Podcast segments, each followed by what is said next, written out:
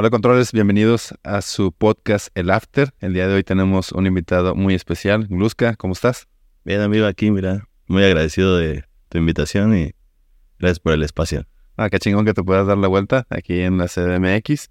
Este, aquí el buen Gluska trajo Soyo, entonces pues vamos a, brindar. Con B, con, B.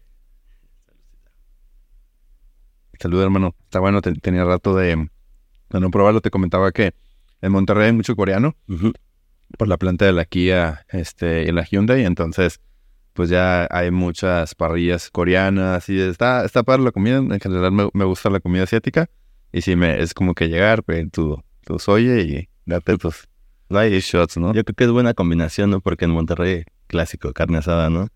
Y pues en Corea, pues igual yo desde niño tengo mucho acercamiento con la cultura coreana.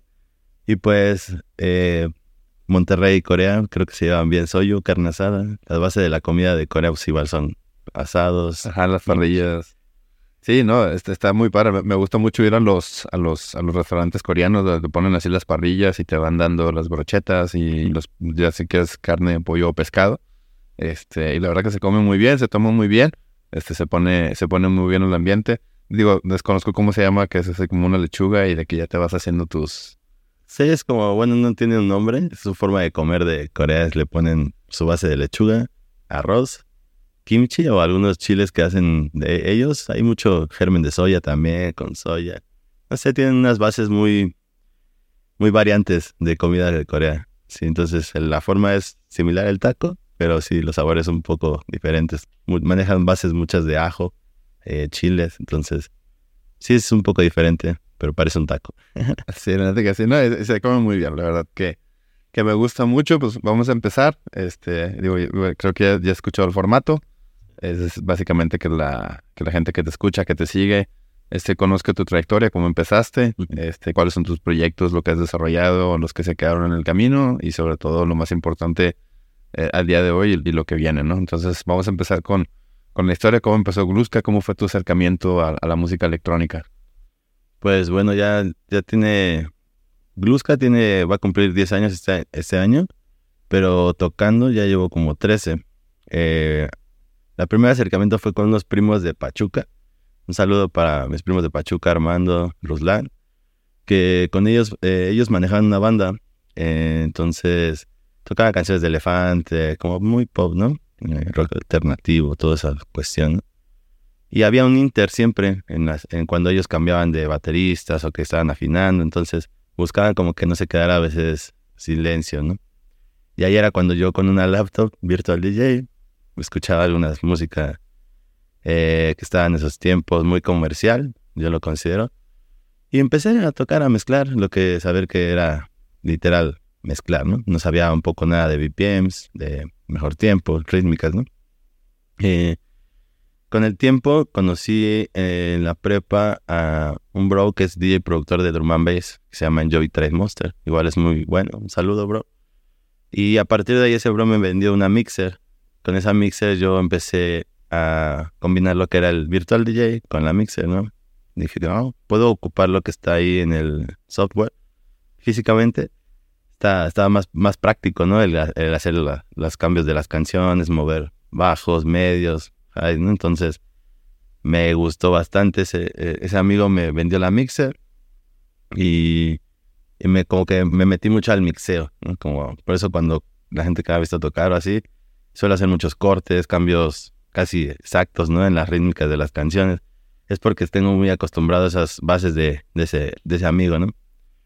Y pues fue, fue desde eh, hace 10 años que decidí llamarme Gluska igual, fue por, por una curiosa eh, situación, porque pues bueno, yo antes patinaba también, todavía suelo patinar en el skate, y en ese tiempo, en 2012, cuando estaba más o menos empezando Gluska, eh, estaba Glitter en su apogeo, pero muy cañón, ¿no? Entonces, todo ese, ese juego de baselines en, en sí eran muy peculiares, ¿no? Percusiones igual, ¿no? Y de ahí como que agarré esa, esa glitter, la G, ¿no? Y también había un patinador, mucha gente lo conoce, yo creo que se llama, se llama Gret Luska, ¿no? Y pues ahí combiné como esas dos palabras, solamente Gret Luska es L-U-T-Z-A. Y pues Gluska es G-L-U-S-K de Kiloa. Y ahí quedó y ahí nació Gluska. La verdad es que nunca me imaginé que eh, fuera como a, a, tener repercusión o como que a veces la gente sí dijera como, oh, Gluska, oh, ¿qué onda Gluska? O, o como que comprar hasta incluso saqué en un tiempo gorras y me decían, por ejemplo, familiares, amigos, y, no, yo quiero una gorra de Gluska, ¿no? Y entonces ya ver el, el, nombre que yo pensé en algún momento en, en, mi cabeza y verlo plasmado, que lo tengo tatuado igual, ¿no? Eso es como padre, ¿no? Eso sí he mantenido una trayectoria, eh, no al 100, porque pues sí, también he tenido mis proyectos de trabajo personales, este, familiares, que no me ha permitido desarrollar todo al 100. Y mucha gente me entenderá, amigos productores, que pues no se puede, bueno, algunas sí, pero en el, en el Inter es muy difícil, ¿no? Buscar ese como equilibrio, ¿no? Y pues bueno, pues así fue un poco de lo que, así como inició Gluska y pues el amor también por el género del minimal techno, que, que aún sigo tocando minimal techno.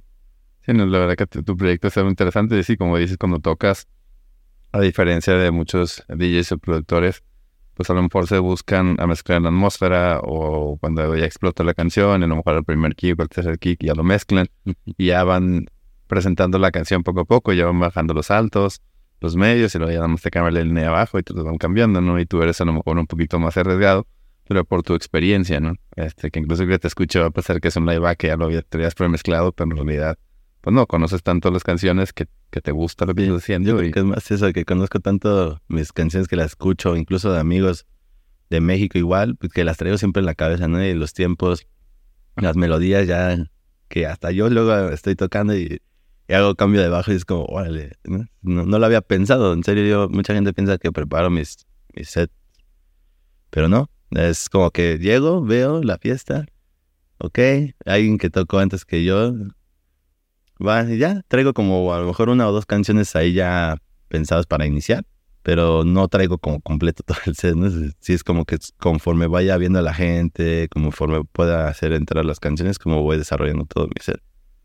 Sí. No, está chingón, pero es el, es el, es el la experiencia, digo, de que ya tienes bastante tiempo trabajando y ya te da ese feeling o ese sentimiento de cómo poder ver cómo va funcionando la gente, cómo la quién tocó antes, qué horas son, cómo va la fiesta, va empezando, es un after, eh, es un rey de dos días.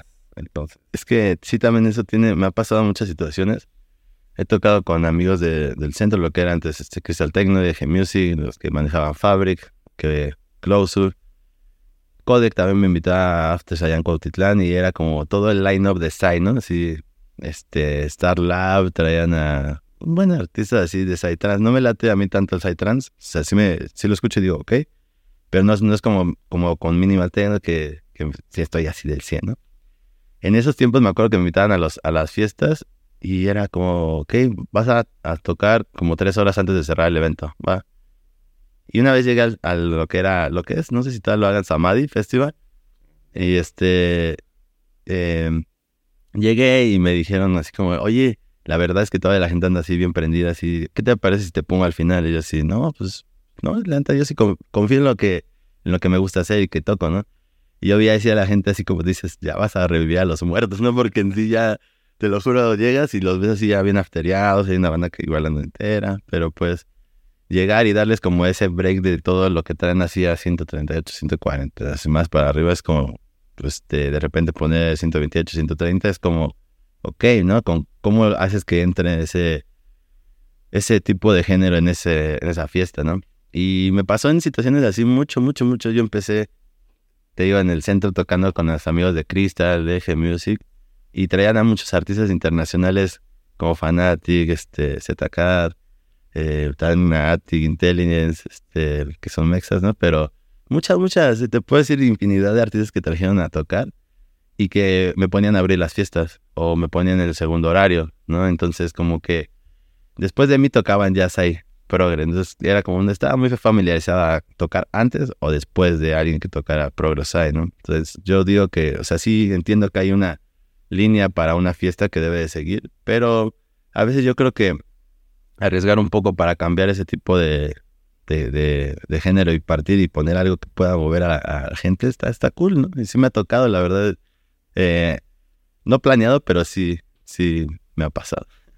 Sí, pues está bien chingón, digo, eh, lo que nos toca vivir te pone la fiesta y también a veces la gente se cansa, ¿no? De, estar escuchando muchos ayos o mucho muy pesado, desavientas otro género y la gente, pues, sí, levanta muertos, ¿no? Es como, como hace años eh, estaba el high tech y así música bien poderosa y luego ya entraba el full on morning y ya la gente se levantaba y bailaba y cantaba, entonces... Este, digo, ahorita con el, con el minimal, pues también te, está bien sabroso escucharlo en la, madrugada, en la mañanita, después de una, fiesta pesada, ya te escuchas un minimal, unas meloditas así ricas y ya te, ya te hace la fiesta, ¿no? Ya la, ya la puedes seguir, ¿no? Después de ya prendes el carbón y... Clásico de Monterrey, sí. De hecho, una vez me acuerdo de cuando me llevaron con Ventacortex, saludos a Yair, eh, llevaron a Blizzard. Tocó, toqué yo, Fresh, y Blizzard. Entonces, ese como Inter estuvo bueno, la verdad, ese, este, en un silo, estuvo, estuvo, estuvo muy bueno.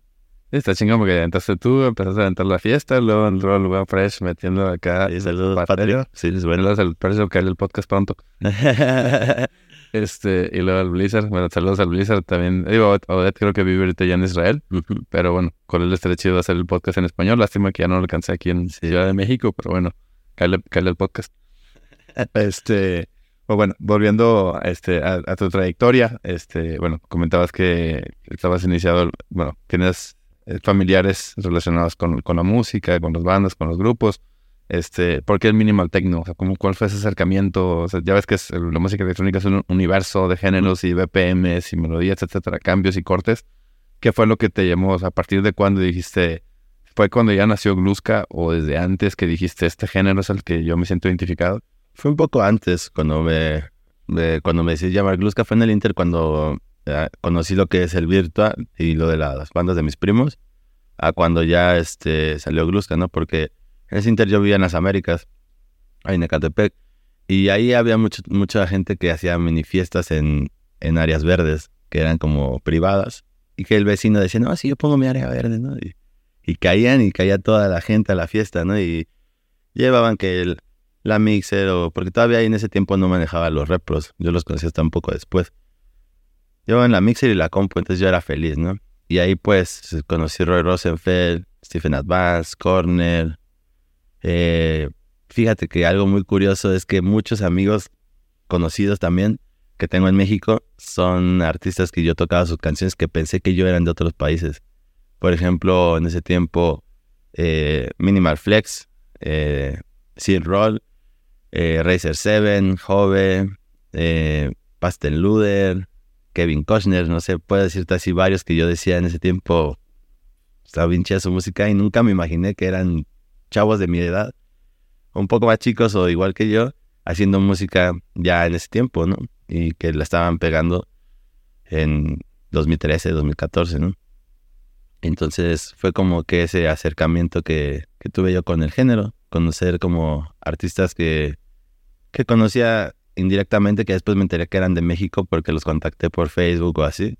Que incluso después lo que hice fue hacer como una reunión de todos, así como una pequeña fiestecilla así para conocernos, porque todos decíamos, unos sí se conocían y otros no, pero sí decían como, somos de otros países, o qué onda, ¿a poco eres de aquí? O que tú eres del estado, del DF, o por ejemplo, ¿cómo se llama? Eh, hay un chavo, ¿cómo se llama? Se fue Future Place de Cuernavaca, en Rolex ese cuate igual muy talentoso y su música igual llegó a, muy a muchos lados y yo nunca pensé que era de aquí hasta que igual me por mensaje por Facebook ¿qué onda? ¿Cómo estás? Y saludando, ¿no? O sea, siempre me ha gustado como no quedarme con esa espinita de saber quiénes son también las personas, ¿no? muchos amigos, incluso de mi círculo que tengo, son del género, ¿sabes? O sea, por ejemplo, mi amigo socio Iván Longoria de Beizón, eh, Mac Macor, este, Alejandro Minimal, no sé, Alessandro. Tengo así un círculo, creo, un núcleo fuerte de, de que aparte les gusta el género, pues, de amistad. Entonces, sí, a pesar de todos los años, la trayectoria de que los he conocido, pues también se ha fortalecido el núcleo de amistad. Y sí, a final de cuentas, hacemos lo mismo, muy parecido. Y sí, se, se hacen buenas amistades en este, en este ámbito, en esta escena este, donde todos nos conocemos, nos topamos, nos vemos en fiestas, nos toca viajar y está chingón. Sí, que está padre la, este, la sinergia y lo, que se hace, pues de ahí salen versus, proyectos, colaboraciones, consejos de que, oye, ¿cómo haces esto? ¿Cómo haces el otro? Y la verdad que, sí, la verdad que esta escena a mí y a la persona me ha dado mucho y muchas amistades y está, está chingón. Este, bueno, y bueno, volviendo al, tema de, de, de, bueno, de Bluska, platícame cómo, cómo estuvo lo de la reunión, o sea, cómo fue ese acercamiento. Estuvo muy, muy curioso porque eh, tengo una, una amiga que vende pulques, se llama Meru, de hecho tiene su, su pulquería ahí en el centro, lo que es Café Jardín. Yo creo que has escuchado lo que es Café Jardín. Sí, sí, sí. De día es una pulquería. Entonces, este, bueno, de día hay muchas, hay lugares de comida, hay restaurantes, este, un billar incluso. Pero de noche, pues es lo que viene siendo Café Jardín. Y pues, mm, ¿cómo fue la reunión? Meru tenía un puesto en el Tianguis de la Raza. En el Tianguis de la Raza. Entonces, eh, fue como yo ya los tenía en Facebook, les dije, oigan, ¿qué onda? Vamos a, vamos a tocar una fiesta en la raza, en unos pulques que también venían micheladas. y estuvo muy, muy chingón porque pues jalé a varios y algunos no fueron. De los 10 yo creo fueron como 6. Pero estuvo padre porque nos conocimos. Incluso ahí conocí a Razer, eh, a quién más. No me acuerdo de, alguien más que conocí ese día bien. Pero Razer también, o sea, fue alguien de que me acuerdo. Y por ejemplo, ya en ese tiempo yo empezaba a manejar repros, como que apenas, em, o sea, ya sabía, por ejemplo, había una técnica que muchos compartían, no sé por qué no les late compartir esas técnicas de cómo empatar y así. Eh, por ejemplo, te has dado cuenta que en los Pioneer muchos están acostumbrados a que les da el Q, ¿no? Al primer botonazo. Ah, sí, al, primer golpe, dice. Sí, ¿no? Por ejemplo, yo aprendí con Denon, con American Audio, entonces este, se reproducía la rola, le dabas pausa y la regresaba, la escuchabas, doble Q, play, ¿no? Y ya de ahí agarras tu Q, tu punto de partida, ¿no? Y, y fue como que, ok, y ya empecé como a practicar. Y en ese tiempo, el del de la fiesta, ese día de reunión la que hice, pues este, a, otros amigos, pues eran sus primeras veces que ocupaban unos repros, ¿no? Y era como, ok, yo, yo dije, esa oportunidad que yo no tuve de como de acercarme con un equipo, porque eh, yo lo puedo tener hasta ya después, más, más de grande eh, pues me hizo ver como que había gente como yo que también necesitaba a lo mejor aprender para no pasar las mismas cosas como a lo mejor yo la primera vez que ocupé unos repros, ¿no? Que fue una, una brutalidad, ¿no? No sabía de VPAs, no, no sabía de un poco de cosas que yo dije, ¿no? O sea. Entonces cuando hice esta fiesta, esta reunión, pues llegó eso a mi cabeza, ¿sabes? Como de apoyar, como que hacer, generar por el, por el género, porque el Minimal Techno en México como que dio un despegue y de repente, pum, unos dos, tres años, 2016, 2017 ya mucha gente ya no, ya no escuchaba, ¿no? Como que habían entrado a otros géneros, productores habían mudado a otros géneros, ¿no? Entonces fue como que donde yo dije, ok, desde aquí voy a partir para, para poder apoyar haciendo eventos. No tenía ella en ese tiempo, no conocía a Iván Longoria, que es mi socio de Bason, pero yo ya hacía como mini eventos, que no era con una productora conocida, porque era yo yo y mis amigos, ¿sabes? Que si nos conocían, decían, ah, ok, va a tocar ese bro, ¿a poco es de aquí? Ah, pues vamos a verlo, ¿sabes? Entonces ahí fue como nació, y como empecé como a... Eso fue lo que nació de la reunión. hasta apenas como que dije, y ahora entiendo por qué llevo tiempo tratando como de hacer este... Siempre jalar a, la banda, ¿no? Los que no, no, no les vea la oportunidad. Oye, ven, oye, ¿qué te falta? ¿No? Oye, este... Te falta un BCT, te falta algo, témelo, o sea, ¿sabes? Este, incluso a meterme a, pagarles, este, a lo mejor tours, ¿no? O sea, a comprometerme ya con, con todo, ¿no? Lo que se tenga que ver como llevarlos a tocar otro estado, ¿no? Que por mí nadie lo hizo eso, ¿no? Al principio. Entonces, como que de ahí voy jalando eso. Desde, desde ahí salió todo eso. Y de la reunión empezó los eventos. ¿Cómo, eran? ¿Cómo se llamaba la productora? Pues no, no había productora porque... Ponían así. No, porque el, esos de la, del tenis de la raza eran como. No, pues eran nada más así como mi amiga Mero me ponía, no, nada más ponle la dirección así, ya. No, no había uno hasta. Hasta después con un amigo que se llama este, eh, Juan, que iba conmigo en la secundaria, que él igual es DJ y productor.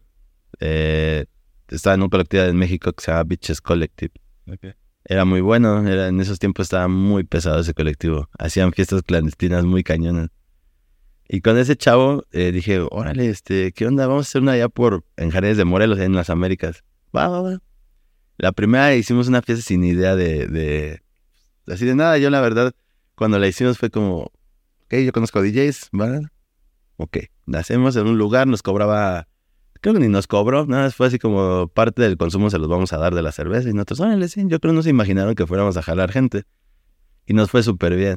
O sea, sí fue como de, a mis que tenía como unos 18, ¿no? Como 19 años. Eh, con mi amigo Arturo fue como, con Juan, fue como 5 mil pesos cada quien. Fue como de, una fiesta que hicimos por juego. Fue como, ok, chido, ¿no? O sea, no, fue como, no lo, no lo imaginábamos. Y pues sí, así, así es como, fue como ese tipo de acercamiento también con las fiestas, como las producciones de eventos, que no son como eventos que considero yo tan grandes como los que hacen, pero sí empecé como a jalar un poquito de banda, a tratar de hacer las fiestas, que promocioné el colectivo de amigos que se llama Bitches Collective. Y pues, pues ahí empezó, o sea, de hecho hice fiestas en Arctic Bar en La Condesa, em, en Guanajuato, eh, o sea, en, Tampico también he apoyado allá amigos que tengo por allá. Saludos a toda la banda de Tampico. Y pues sí, me, me late, ¿sabes? Yo creo que ese es como mi finta. También es lo que me hace sentir feliz, ¿no? Sí lo he pensado así, ¿sabes? Como el me late apoyar, me late ayudar. Me late a lo mejor que no pasen lo que a lo mejor yo también en algún momento pasé, ¿no? Que es feo, este... No empatar una rola, ¿no? En una fiesta. así como que se te vaya y es como... ¿no? Y tengo amigos que... Que, pues... Oye, como, así, no, no tengas miedo, ¿no? O sea a los repros, porque es bonito tocar en repros, es bonito tocar en todo, ¿no? O sea, la verdad es que si me pones todo hasta eh, vinil, no, no he tenido la práctica, como te digo, de tener unos viniles y, ok, practicar, ¿no? Pero considero que igual no es sencillo, pero si ya tienes las bases de todo lo que puedes tocar, o sea, nada más es práctica, ¿no? Entonces, pues sí. Sí, sí, qué, qué chingón, o sea, que empezaste, o sea, tuviste tu acercamiento con la música, después dices, bueno, me quiero llamar Bluescar Después empiezas a, empiezas a tocar, empiezas a ver la experiencia, luego dices, pues, sabes que quiero empezar a hacer fiestas. O sea, ya te empiezas a hacer tus propias puertas, tus propios eventos, y ya vas jalando a la banda, ya estás en el colectivo, ya estás haciendo un movimiento, se va haciendo una escena.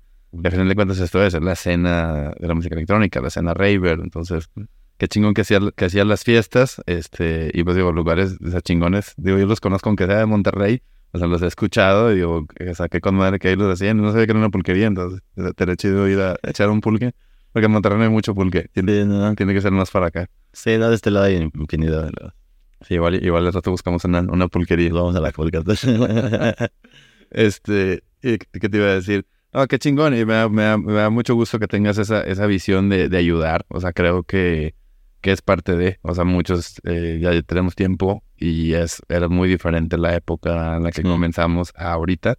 Este, y también me da mucho gusto que muchos que han estado en este podcast eh, han dicho lo mismo, de que he apoyado o ayudo a la banda.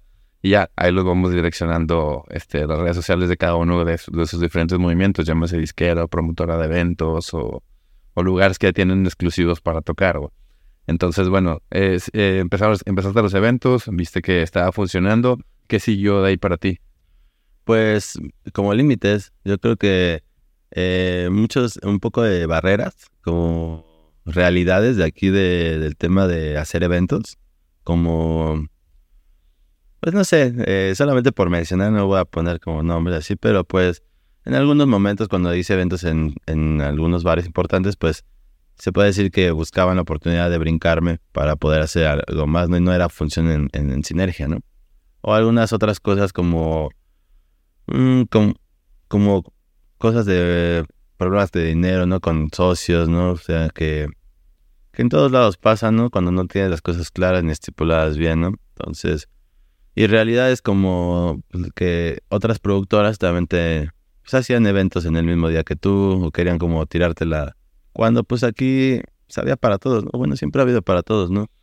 Y yo creo que esas cosas fueron las que hicieron que me fuera decayendo poco a poquito, porque en ese tema de hacer eventos, ¿no? Porque igual todavía hago, pero como más para no tan grandes, sino como para que también, como dices, tú lo mismo lo dijiste, abrir puertas, ¿no? Y hacer como escenas para la mi, misma gente y que también los escuchen, ¿no? Porque también tenemos gente muy talentosa, ¿no? Entonces, lo que siguió después de ahí de, de esos, este, de, de las fiestas pues fue siempre mantenerme ahí tocando, pero no al 100, o sea, me he trabajado, siempre he trabajado y el, el tema de la música siempre ha ido de la mano, ¿no? Siempre he estado casi 50-50, ¿no? Que es cosa que a veces, pues es un problema porque pues en un trabajo pues debes estar siempre enfocado, ¿no? Entonces, por ejemplo, en este tema del DJ pues tienes que viajar, tienes que hacerte unas fechas, ¿no? Que tener flexibilidad en el trabajo, ¿no? Entonces, no hay trabajos que te presten tantos días de vacaciones o que si ya tienes antigüedad o que tengas antigüedad,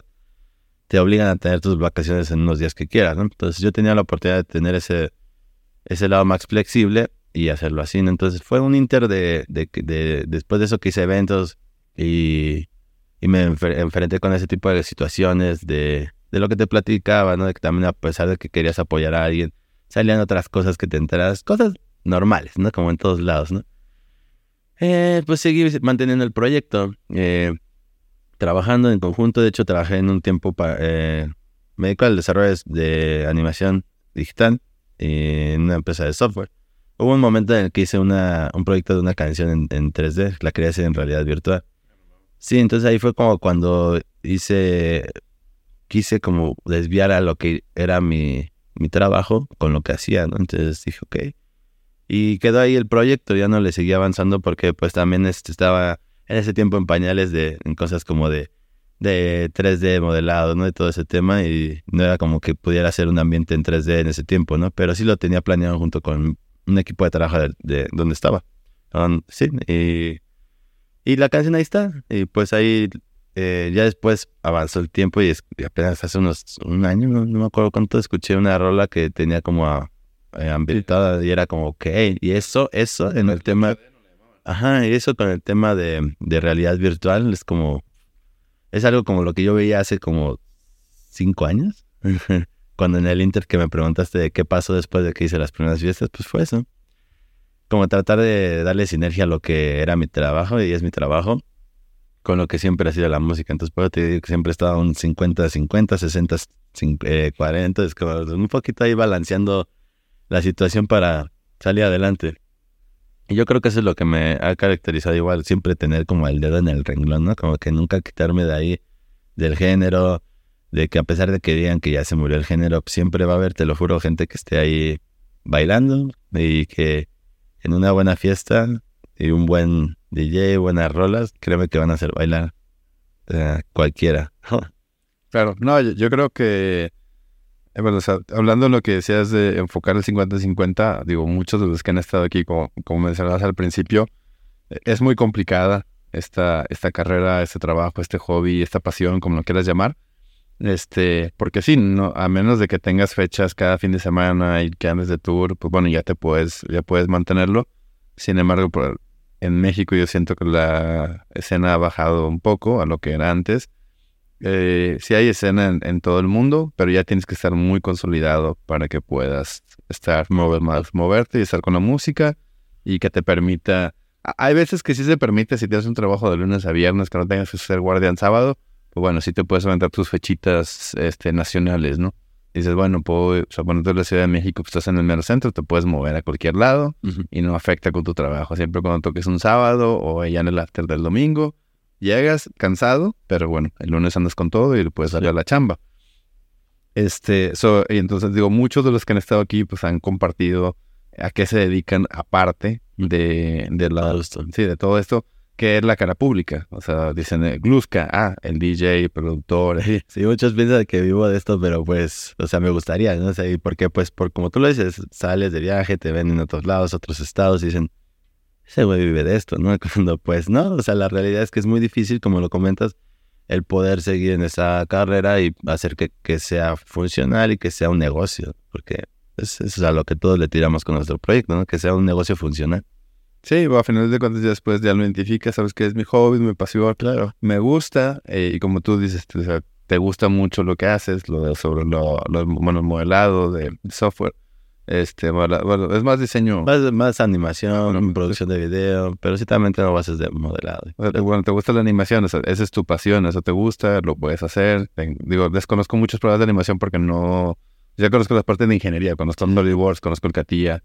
Este, sé que hay unos de los gente que estudia, eh, no sé, diseño de videojuegos. Me recomendaron varios programas para hacer este, ciertas animaciones. Digo, la verdad desconozco mucho de eso. Este, tal igual nos puedes este, ilustrar un poco con eso. Eh, y sí, digo, digo, muchos han dicho, aquí es donde ya conocen al artista, conocen a la persona, o sea, conocen lo que está detrás de Gluska y todo, y todo lo que el esfuerzo que haces día con día para que el fin de semana ya te puedas concentrar en, en tu proyecto. O en las tardes o en las noches, que a veces, digo, no se puede. Digo, hay una vida, hay cuentas que pagar, hay gastos que hacer, entonces. Sí, claro, la vida de adulto siempre, ya cuando uno está independizado y, y pues con todo eso encima, con proyectos de fechas, trabajo, en algún momento la escuela, estudiar, siempre aprender, es complicado. Y pues sí, lo, el desarrollo de videojuegos es interesante. es interesante. Eh, hay una, un software que se llama Unity, que está muy chido porque puedes ahí manejar 3D. Es como puedes ahí tener tu 3D Max, Maya, más o menos. Y aparte hacer el desarrollo de, juegos en programación, ¿no? Todo ese tema, la verdad es que en ese software es, muy, muy grande. Y, por ejemplo, mi parte de aportar es más como en diseño, animaciones, en cómo, cómo preparar el proyecto, como más desde el inicio, ¿sabes? Ya la ejecución en tema de, de los especialistas que son de modelado 3D o desarrollo de videojuegos, pues ya cada quien tiene su, su área, ¿no? En el trabajo. Que es padre aprender de todo, ¿no? Pues eso es lo que siempre me ha gustado, por eso sé animar, por eso sé grabar, preparar un guion, desde hasta ejecutar, ¿no? Ver la iluminación, cómo lo estaba checando ¿no? En tu equipo, ¿no? Tu audio, todo eso, o sea, el tema de la producción me late en general. Entonces, sí, siempre aprender un poco de todo está súper chido. Y ya después también, por ejemplo, la música, em, eh, unificarlo con este tema de, de, lo que hago, por ejemplo, en, en te platicaba que hacíamos torneos de esports de TCG, de One Piece, Dragon Ball, de... Eso es bien chingón, A mí sí me gustan mucho los, los videojuegos, aunque no tengo mucho tiempo de jugar. Este, esa Dragon Ball, que es el Fighters no, el, Dragon Ball es de, cartas. ah, ya, ya. De cartas, sí, porque eh, en México, pues se puede decir que, bueno, tenemos una tienda que se llama The Nest, con un equipo que se llama Brave Birds, que fue el que fuimos a competir a Londres el año pasado, al Mundial de Pokémon, que ese es como una parte de un, de, de un tema, ¿no? Ah, Pero cuenta, Poké, es eh, Pokémon ¿no? de cartas con videojuegos, ¿no? También está cartas de Digimon, cartas de Dragon Ball, cartas de One Piece, ¿no? Que apenas lo lanzaron. Entonces todo ese nicho de mercado está también muy interesante. Y, ligándolo con lo que estábamos hablando de la música, pues sí, apenas estoy como empezando a, hacer como planificaciones de, de, remixes o bootlegs de, de, rolas de anime, ¿no? Como el opening de One Piece, como... Sí, porque la neta es que en el mercado en el que estamos, pues sí es muy, muy, muy chingón todo eso, porque no hay, no hay competencia en esa parte, ¿no? Entonces ahí estoy como trabajando también en ese proyecto. Lo que me preguntas qué proyectos tienes, es uno de ellos. Y pues está interesante. Y hay de dónde, tela de dónde agarrar, infinidad. No, sí, eh, digo, aparte, ahorita entramos a los torneos con B. con B. Con B, carnalito. Con B. sí, o sea, yo creo que, digo, voy a hablar de lo que, o sea, dando seguimiento a lo que dices de, de lo del anime, así.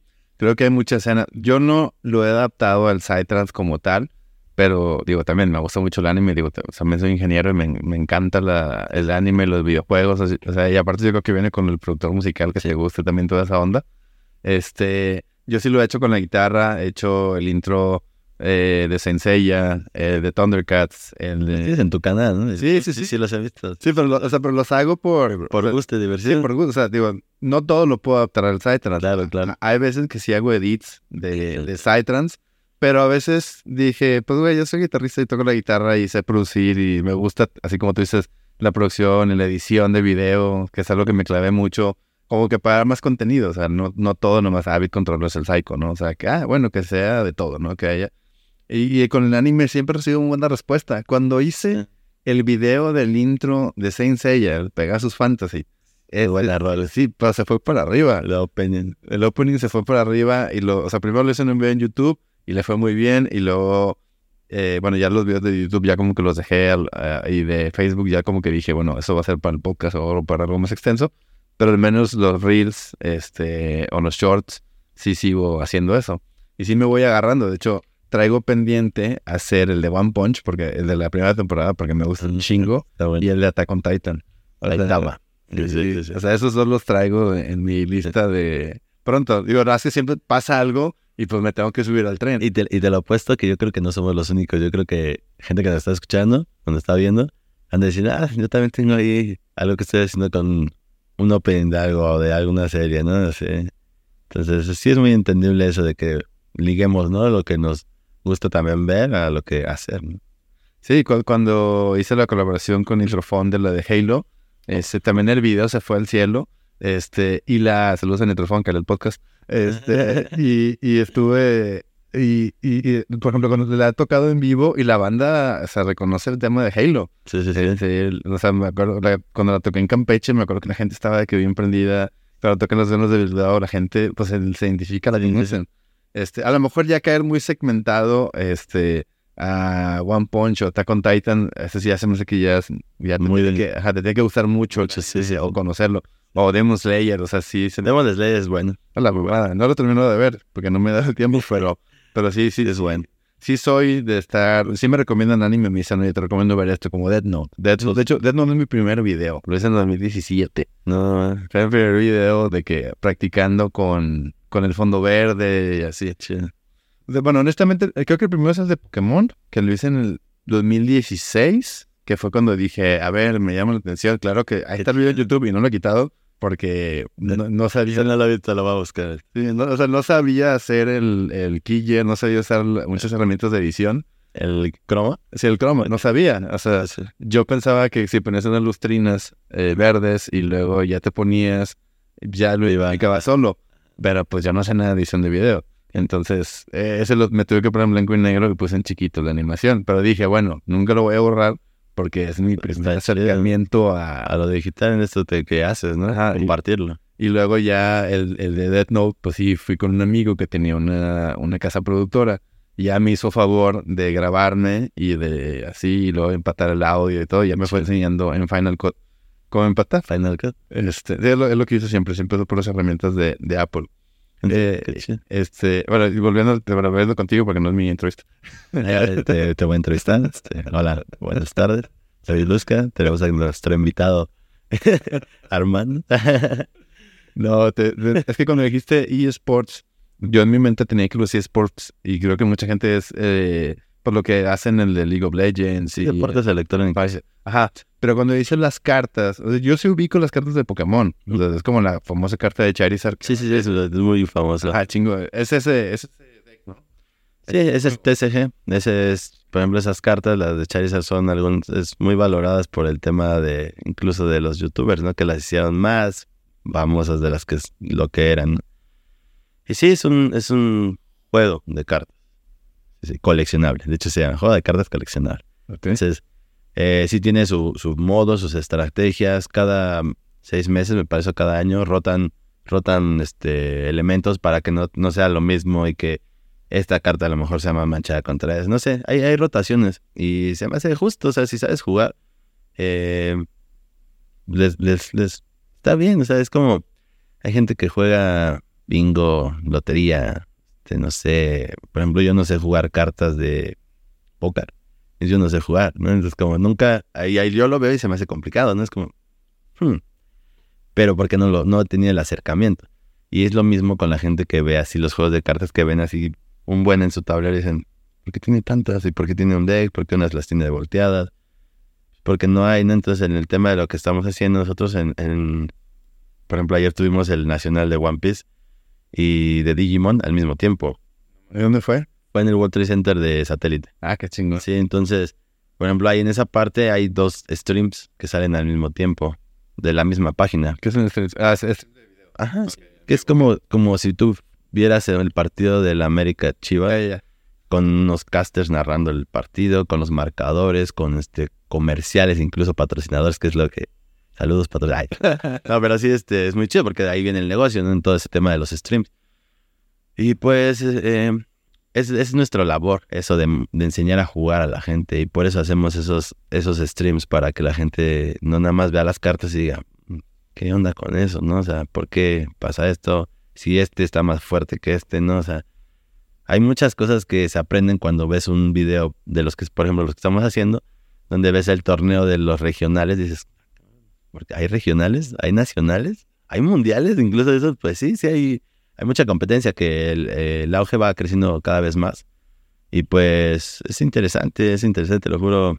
Eh, por ejemplo, yo no sé jugar cartas de Pokémon, ¿sabes? Pero me gusta, yo colecciono algunas, pero no me late jugar, ¿sabes? No le he entrado de lleno. Lo que sí juego es otro modo que es como para Switch, ¿no? Pero tampoco ando como de lleno, ¿sabes? Eh, Nintendo Switch. Ajá. Es el Pokémon. Ahorita salió Escarlata y Púrpura. Ah, sí, sí, Es sí. como la nueva rotación de Ah, este año. pensé que era el otro juego que salió que se llama. Unite. Unite es muy bueno. De hecho, fuimos a Londres te digo, en, en agosto y fue la primera participación de Pokémon Unite en un mundial. Y estuvo muy chingón porque desde la producción de que ponen a las cinco personas eh, y contra las otras cinco personas, pues está padre en el escenario ver y cómo hacen el stream, cómo lo muestran. eh, lo puedes buscar en YouTube, todo eso. Y, se- y lo, que, lo que ves es lo que nosotros hacemos, pero en México, con otro tipo de, de, de marcas, no con Pokémon aún, sino con Digimon, One Piece. Sí, porque Pokémon me imagino que la propiedad intelectual es Mm. complicado, ¿no? es, es complicado, pero pues poco a poco, porque, bueno, eh, en, gen- en México no hay como una organización que se encargue de hacer este tipo de eventos más que a lo mejor creo nosotros y a lo mejor sí hay algunos otros dos, tres, pero no tan grandes, no se comprometen tanto a darle esto de la comunidad de, del- de los videojuegos o de cartas, ¿no? En este caso. Entonces, por eso como que se limitan un poco. Y no, no- no han pensado, por ejemplo, digo, yo sé que aquí en, en la CDMX hay muchos eh, convenciones. De hecho, hay una convención de cómics muy famosa que fue hace Sí, poquito. la mole, ¿no? La Mole, Mm. esa que es muy, muy popular en, en CDMX. En Monterrey, pues la Combe, la, que es la convención de cómics, más abreviada.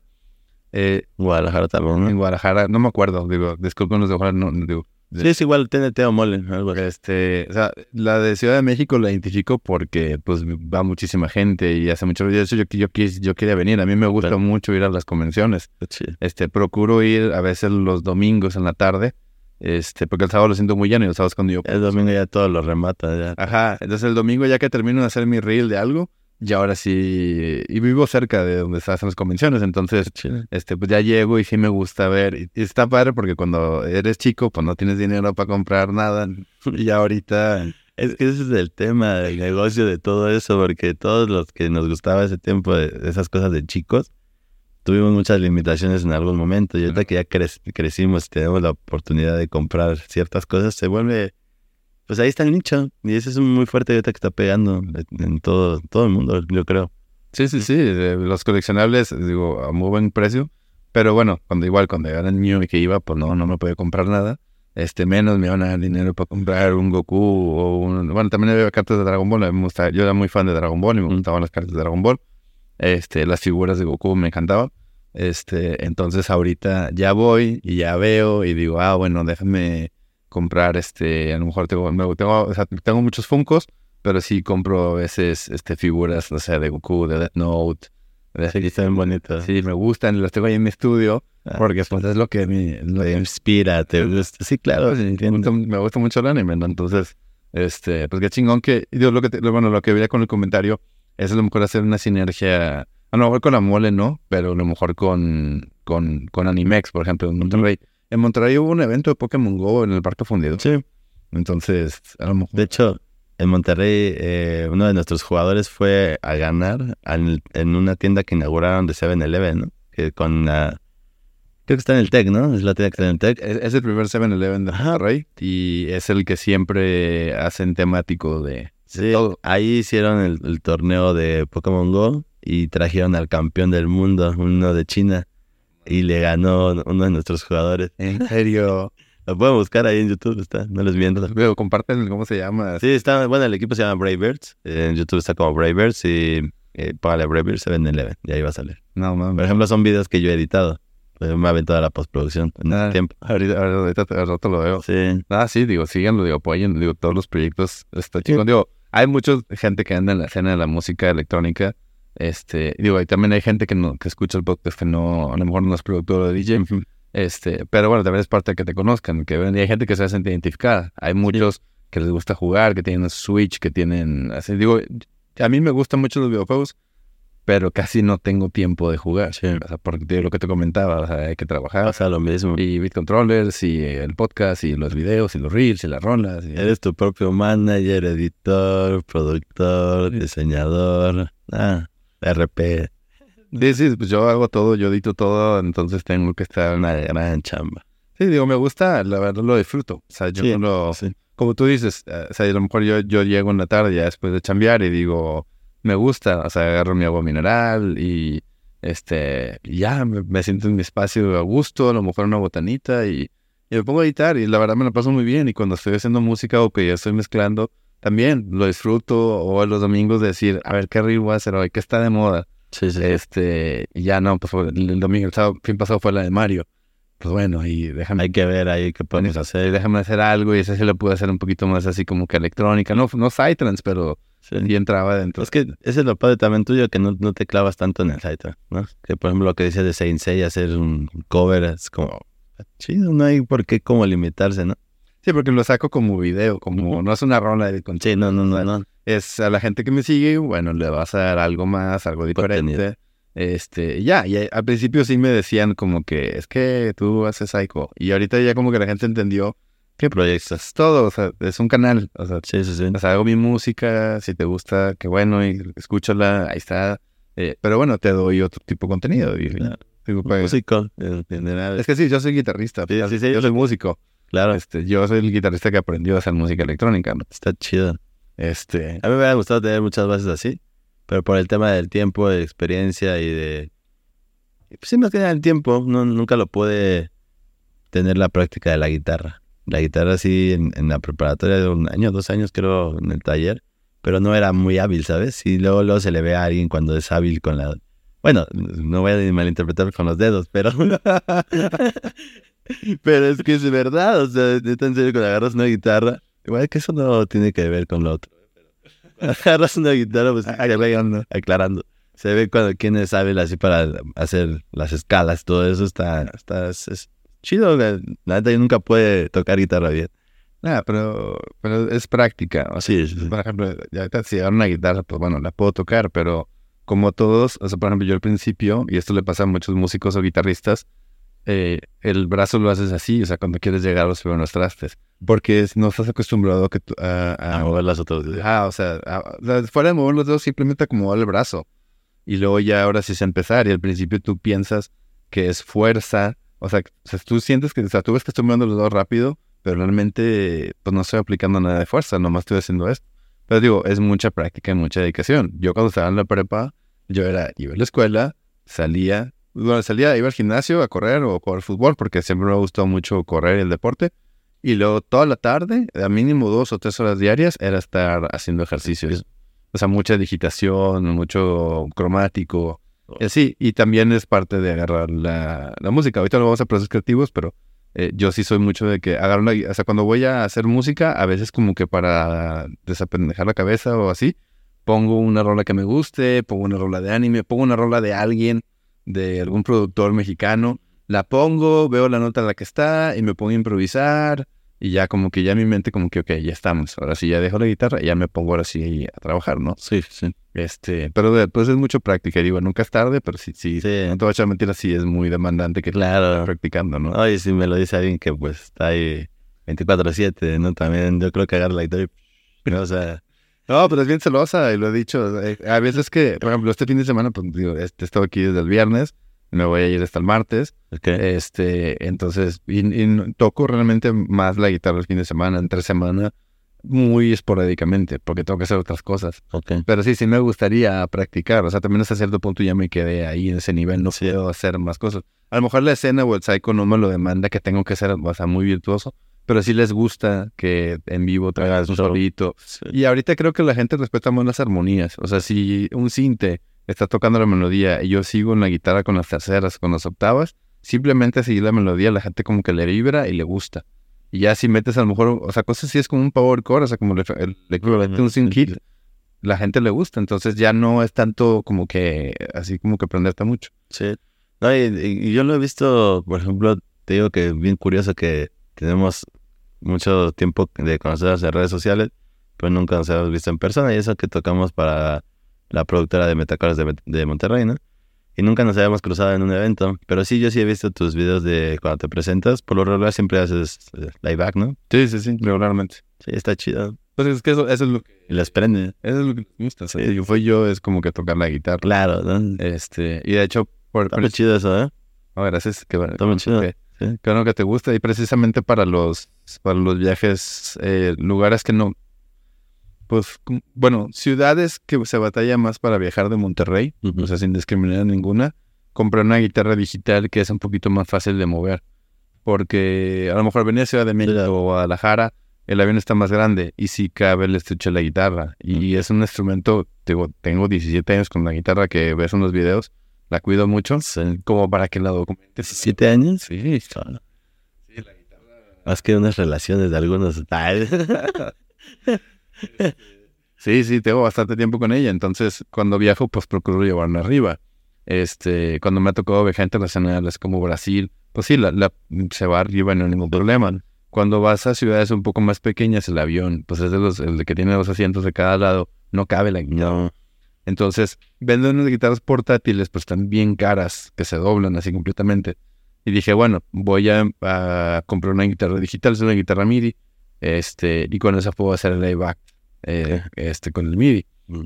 Claro, no suena igual, no puedo hacer lo mismo, pero pues si haces el show y así. Es, Entonces, es que eso es lo que también vende, ¿no? La verdad. Si si está bien el, el show, está, está bueno. Sí, sí con, hice un proyecto de Melodic Techno que apenas estoy arrancando que se llama Flash con doble A, para que no me mande DC. este, y sí, hago lo mismo. O sea, ahora en el Melodic Techno, pues le meto la guitarrita y a lo mejor te toco unas canciones de anima y le meto así. Ok, y sí, ok. ahí va, ahí va. Sí, sí, sí. Y va a ser el mismo show, o sea, volar con la guitarra. Entonces, digo, al final de cuentas es contenido. O sea, puedes escuchar el Psycho. También siento que mi Psycho ya no es tan así fulano, ya está más comercial, así. Porque ha tocado gente que ah, te escuchan el gym de que, ah, con madre que te gusta. O sea, Ah, qué chido. entonces, hago las, las, las- de hecho, lo próximo, la rola, que- lo próximo que sale, que se llama Shaman, esa sí es más como que revolviendo, devolviendo al, espíritu así fulonero. Este, pero bueno, vamos a volver a... Sí, está ay, No, sí, está bien también porque, pues, digo, o sea, no, no me había tocado también platicar contigo de, esa, de esos proyectos personales, o sea, nada más era como, sabía que vivías en Monterrey, que creo que vivías en Santiago, nada más por ahí, porque me acuerdo que cuando fui a tocar allá a Santiago, íbamos pasando en la camioneta con Jair y me dijo, ah, que en este, en este fraccionamiento vive Flash. Y dije, ah, ok, está casi, casi dando la vuelta, ¿no? Para arriba, para subir para...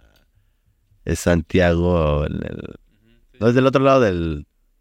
Ay, güey, se me olvidó cómo se ¿El barro? No, del otro lado del barro, ¿no? eh, O del lado del barro. No me acuerdo. Sí, o sea, sí, yo soy vivo ahí en, en la, en la carretera. Ujú. este, ahí en el sur de, de la ciudad. Sí, era cuando Yair hacía las fiestas hasta arriba en el barrio. Ujú. Sí, sí, me tocó ir a varias ahí. Sí, sí, ahí vivo en el sur y pues digo, a lo mejor tocan a mi casa, pero siempre que van a tocar y el fin de semana se quedan. Digo, Knockout cuando grabamos el, el podcast, él fue a tocar con Yair, de hecho, Ujú. y ya estuvo Ujú. conmigo. No, cada vez es muy curioso. Saludos a Lanuar. Eh, En Guanajuato, una vez, este. Ay, no. Me confundieron con él, así. de- Me dije, me preguntaron que si era knockout, así. Sí, es que dale cuenta que yo, yo tocaba viernes en el mismo lugar y él sábado, ahí en Guanajuato. Eh, ah, pues es de las fiestas estas que te platico que, que también este, em- em- hice en Guanajuato. También llevamos a, a Anuar.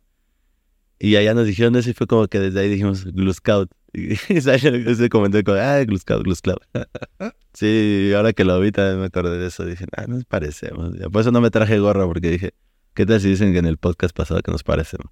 Ya sé. No, pero sí, saludos a Anuar. Bueno, ahí, ahí llegan los comentarios, comparen a Enrique con Knockout. bueno, también no se parecen, pero Con gorra tal vez, no, pero no, no, no es como... Glue Scout. Sí, pero, pero sí, de, de- es curioso, te digo que no te había conocido en persona y eso que seguido ando por allá en Monterrey. Sí, sí, sí, pues es lo- que, de lo que te comentaba, o sea, y aunque nos hayamos topado en una fiesta, Todavía ahora hemos tenido el tiempo de ah, hablar. sí, o sea, llegas, ah, ¿qué onda, canal? ¿Cómo estás? Sí, porque eso me pasa mucho, de que llegas, platicas, saludas, y andas en tu onda, te subes, tocas, bajas, y también la diferencia de horarios, Sí, o sea, O sea, por ejemplo, me pasó en el, en el- cuando vine aquí a tocar Kicking Kayap, eran, no sé, 30 live acts. Eh, y conozco y conozco la mayor parte, pero pregúntame con cuántos hablé. O sea, llegó a TIC, lo saludé, ¿qué onda, carnal? Llegó con Intelligence, ¿qué onda? Llegó Interactive, ¿qué onda, carnal? ¿Cómo estás? Este, yo llegué con el Anuar, este, Ujú. entonces estuve, con el Anuar ahí cotorreando, y luego me salía, y luego, eh, no sé, me topé los del TV, y dije, ¿a qué onda, carnal? Y luego llegó este Brain Hunters, y ¿a qué onda? Pero pues, no cotorrea, o sea, Sí. nos, nos ubicamos, sabemos que andamos en lo mismo, pero no platicas. Sí, claro, me pasa igual mucho, mucho, mucho. Y hay con mucha gente que me quedo con ganas de platicar. Porque uno de ellos, por ejemplo, con Basic, con Víctor, la neta, lo, lo conocí en Saltillo. Y nos aventamos Monterrey, Saltillo. Y después lo llevé a tocar a Guanajuato en otra de las fiestas que te comento. Y igual no, no platiqué tanto. Bueno, sí, de, una de ida. Y igual platicamos del sello, de su sello. Y de, de cosas de distribución, ¿no? Digital, de los sellos, ¿no? De la música. Igual comentándome de- del género, ¿no? Cosas como de, de, de lo que aún toco, ¿no? De lo que él toca, ¿no? O sea, dándome como aportes, ¿no? Como comentarios positivos, saludos al buen Basic. Eh, no negativos, ¿sabes? Como siempre dando como un consejo. Y eso es padre, ¿sabes? Compartir eso con algunos artistas. Me he quedado con las ganas que digo de platicar con muchos, pero con los pocos sí que he platicado así cerca. Pues me han dado algunos consejos buenos. También con este Satori, con Basi, con pues de allá de Monterrey. Pues están los buenos Only Mai, también son muy buenos, la verdad. Eh, pues no sé, hay infinidad de artistas muy, muy talentosos con quien poder sacar como información, nutrirte día a día de esto, ¿no? Ya sea en tu forma de vender tu proyecto o en, en la forma de producir, ¿no? No sé. Cada día se aprende un poquito más. Sí, claro, pues es el punto de... Sí, yo, yo sí soy de que si escucho una rola de alguien y me gusta, digo, oye, güey, ¿cómo hiciste ese cinte? ¿Cómo se ese sonido? O sea, ya te van diciendo de que, ah, no, pues yo utilizo, no sé, este es pre preset o ¿sabes? son dos bajos juntos o es esto así. Y yo de que, ah, ok. Sí, pues incluso el Lenoir, cuando, saludos al Lenoir, digo, cuando fue a mi casa, me estuvo explicando unas cosas de que me dijo, mira, yo hago esto así, yo hago esto así, porque le enseñé unos tracks que tenía en proceso. Le dije, oye, no sé cómo hacer esto. Y me dijo, mira, y ya me recomendó varios BCTs que yo no conocía que funcionaron con madre. Y ya son mis canciones. Entonces, sí, digo, no, eh, también, digo, de- desgraciadamente por el ritmo en el que vivimos y en el que estamos, pues es muy difícil de que, no sé, vas a tocar en Monterrey y te vayas de viernes y te quedas hasta el martes, ¿no? O sea, te llegas el sábado y te vas el domingo, porque Mm. pues tienes que regresar a, a chambear. Sí, sí, sí. A lo mejor cuando estaban más morros, pues sí, sí hacías eso Sí, no, bueno, yo, yo te digo que te, te estaba platicando de la de tener la flexibilidad de, de pedir mis vacaciones. Yo lo que sí hacía era eso, pedir viernes y lunes de vacaciones para irme el jueves de la noche, llegar allá y regresarme a lo mejor el lunes en la noche o en la tarde o en la mañana o el domingo y ya descansaba súper bien. Sí, como que sí trataba de planificar un poco eso, porque eso de viajar así y entrada por salida no me late tanto, pero depende, ¿no? Si se, es necesario, claro, ¿no? Sin problema, pero es muy difícil por el tema de que a lo mejor te puedes este, perder un vuelo, se puede demorar. No sé, me ha tocado perder autobuses de hacia Aguascalientes, una vez perdí uno. Digo, te puede pasar de todo, ¿no? Y si es como prevenir un poquillo. Ah, sí, de hecho yo, bueno, yo el único avión que he perdido en mi vida fue aquí, en el, cuando fue el Atmosphere 12. 12. Sí, fue el único, o el 8, no me acuerdo, no. ¿Con ¿Qué número va? Ay, no me acuerdo. Bueno, en el Atmosphere del 2012 o 13. Ajá. O sea, yo vine con Intersys, este, saludos a Intersys, bueno, em, este em, hombre sí habla español, entonces podemos hacer un podcast en español. O en inglés con subtítulos. Este, eh, fue, ese es mi primer vuelo que he perdido en toda mi vida. Eh, el Landau, pues, está muy afuera de la ciudad Sí, sí. y venía regresando, creo que venía con los Intersys y venía con Omar, Underbeats. Saludos al, al buen Omar. Este, y, pues estaba muy lejos, había mucho tráfico y me dejaron en el aeropuerto. Este, y digo, también en esas épocas, hace muchísimos años, pues ahorita puedes hacer el check-in en línea y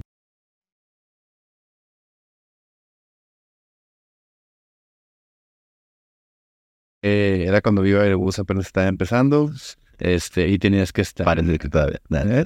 Parece que todavía. Nah, no es cierto. Ah, ya están, ahí- ya están ahí contra ellos. Digo, la verdad que eh, pues, me- digo, no he tenido un problema con ninguna aerolínea.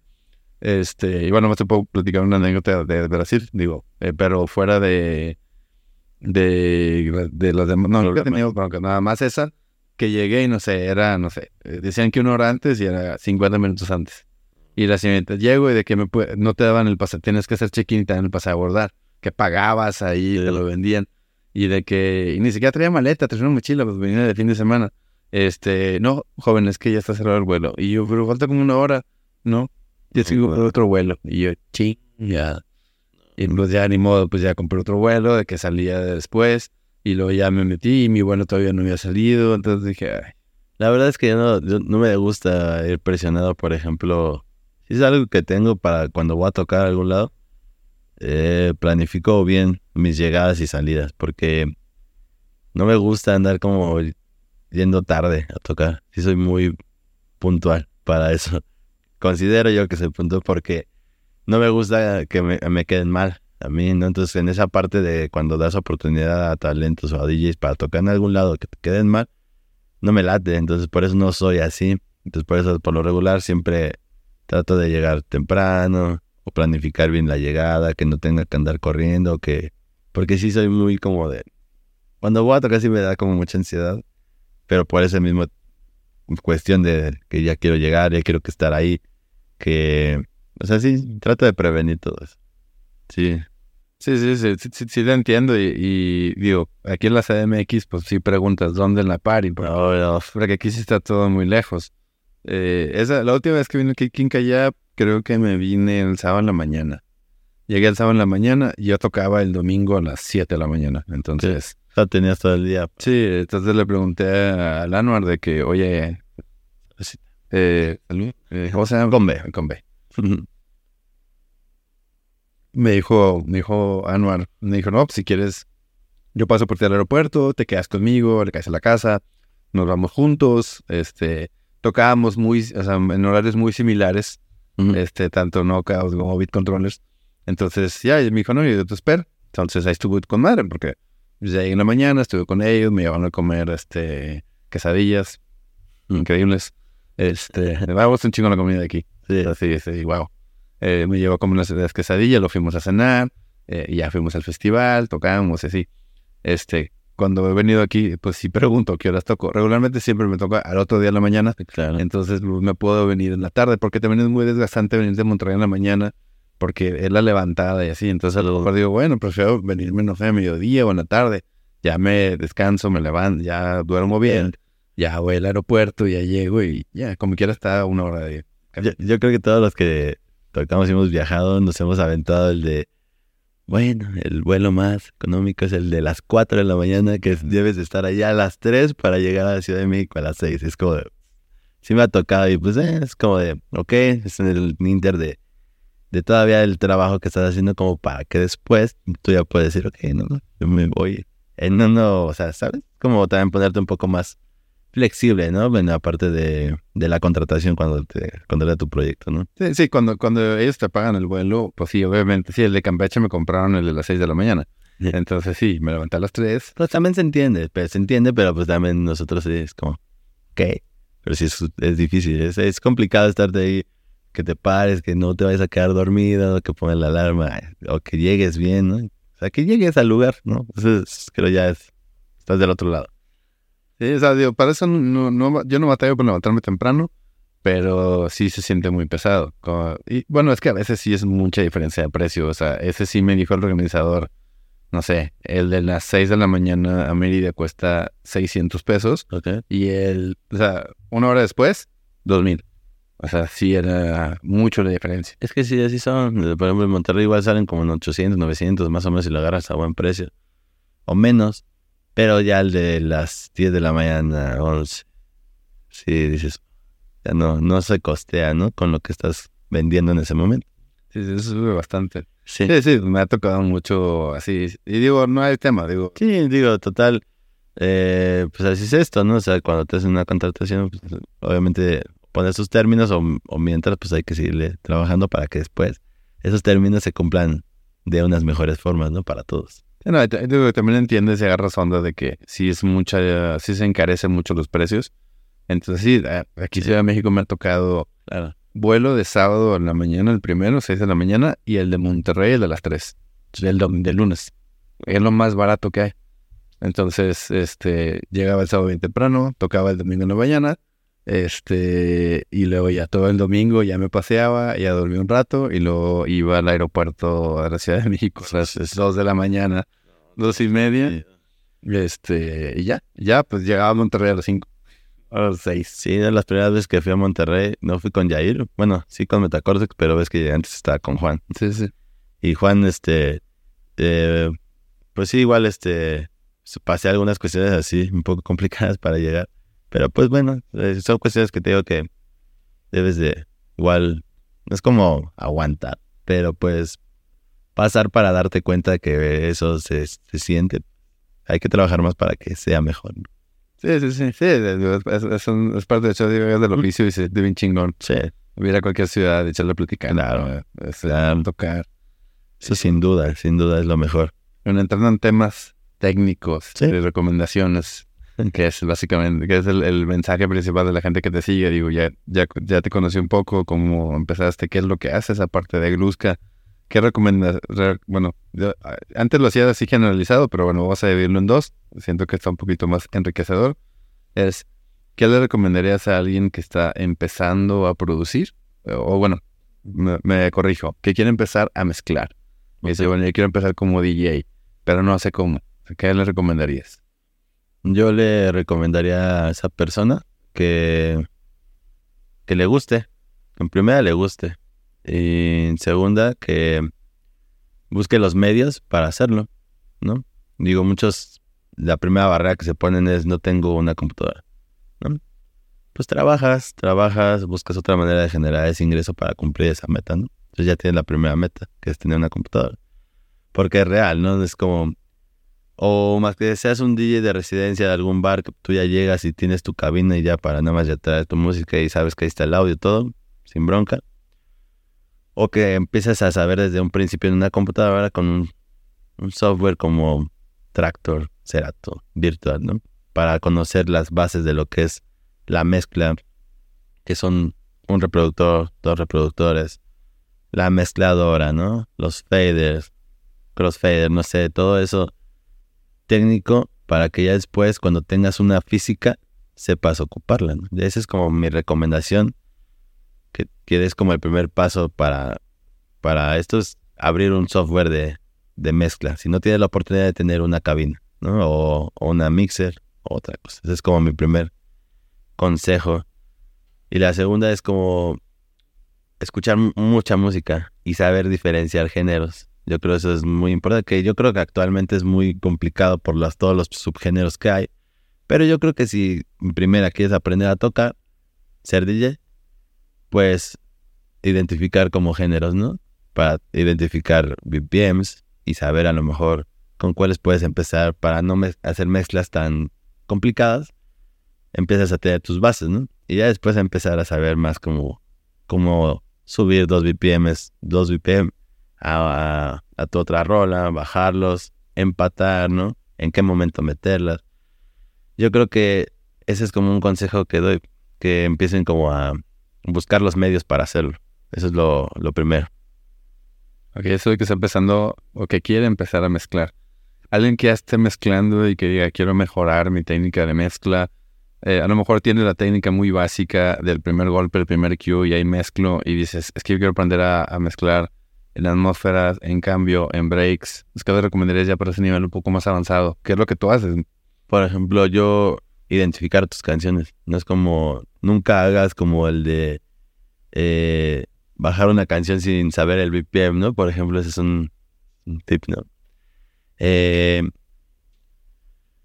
pues, ¿qué, ¿qué es lo que más como diría? Es como saber bien los, lo- tu- tus rolas, tus entradas, salidas, cuánto tiempo tienen entradas, salidas y qué tiempos tienes las otras para que a lo mejor y cuando hagas los cambios cuadren, ¿no?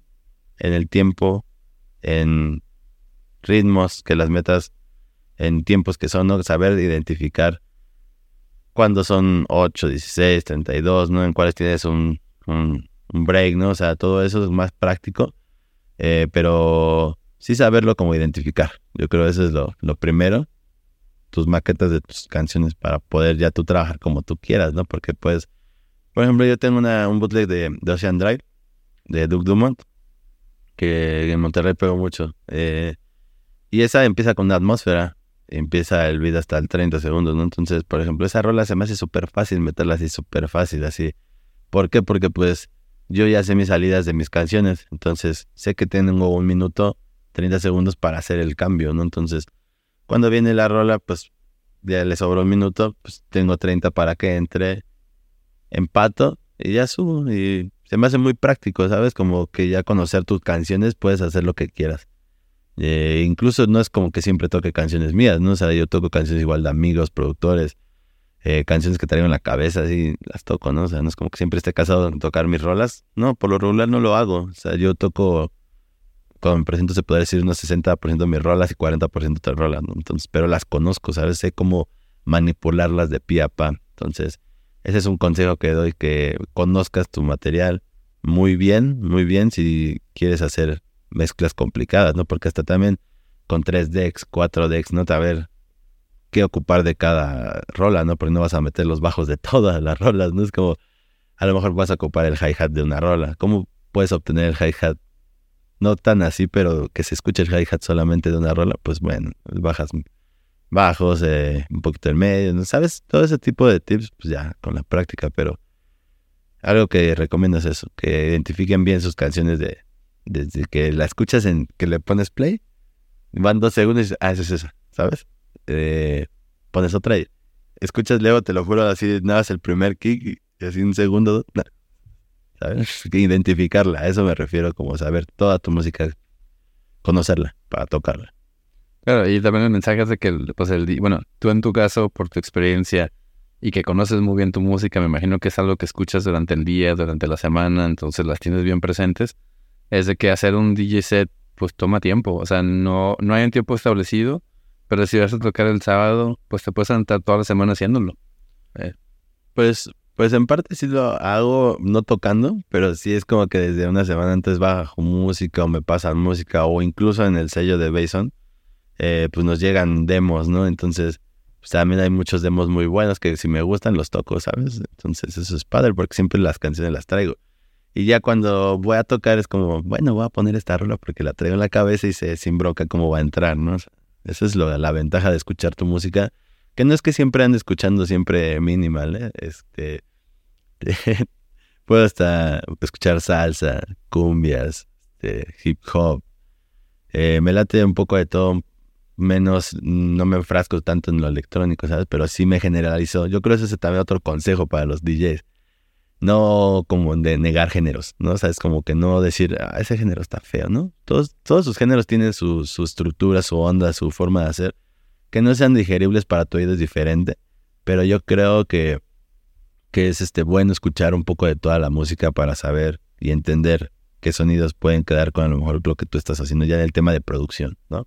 el tema de DJ, pues escuchar canciones a lo mejor que estén muy de en tendencia, ¿no? Te voy a platicar una rola que se volvió muy famosa en Monterrey de un compa.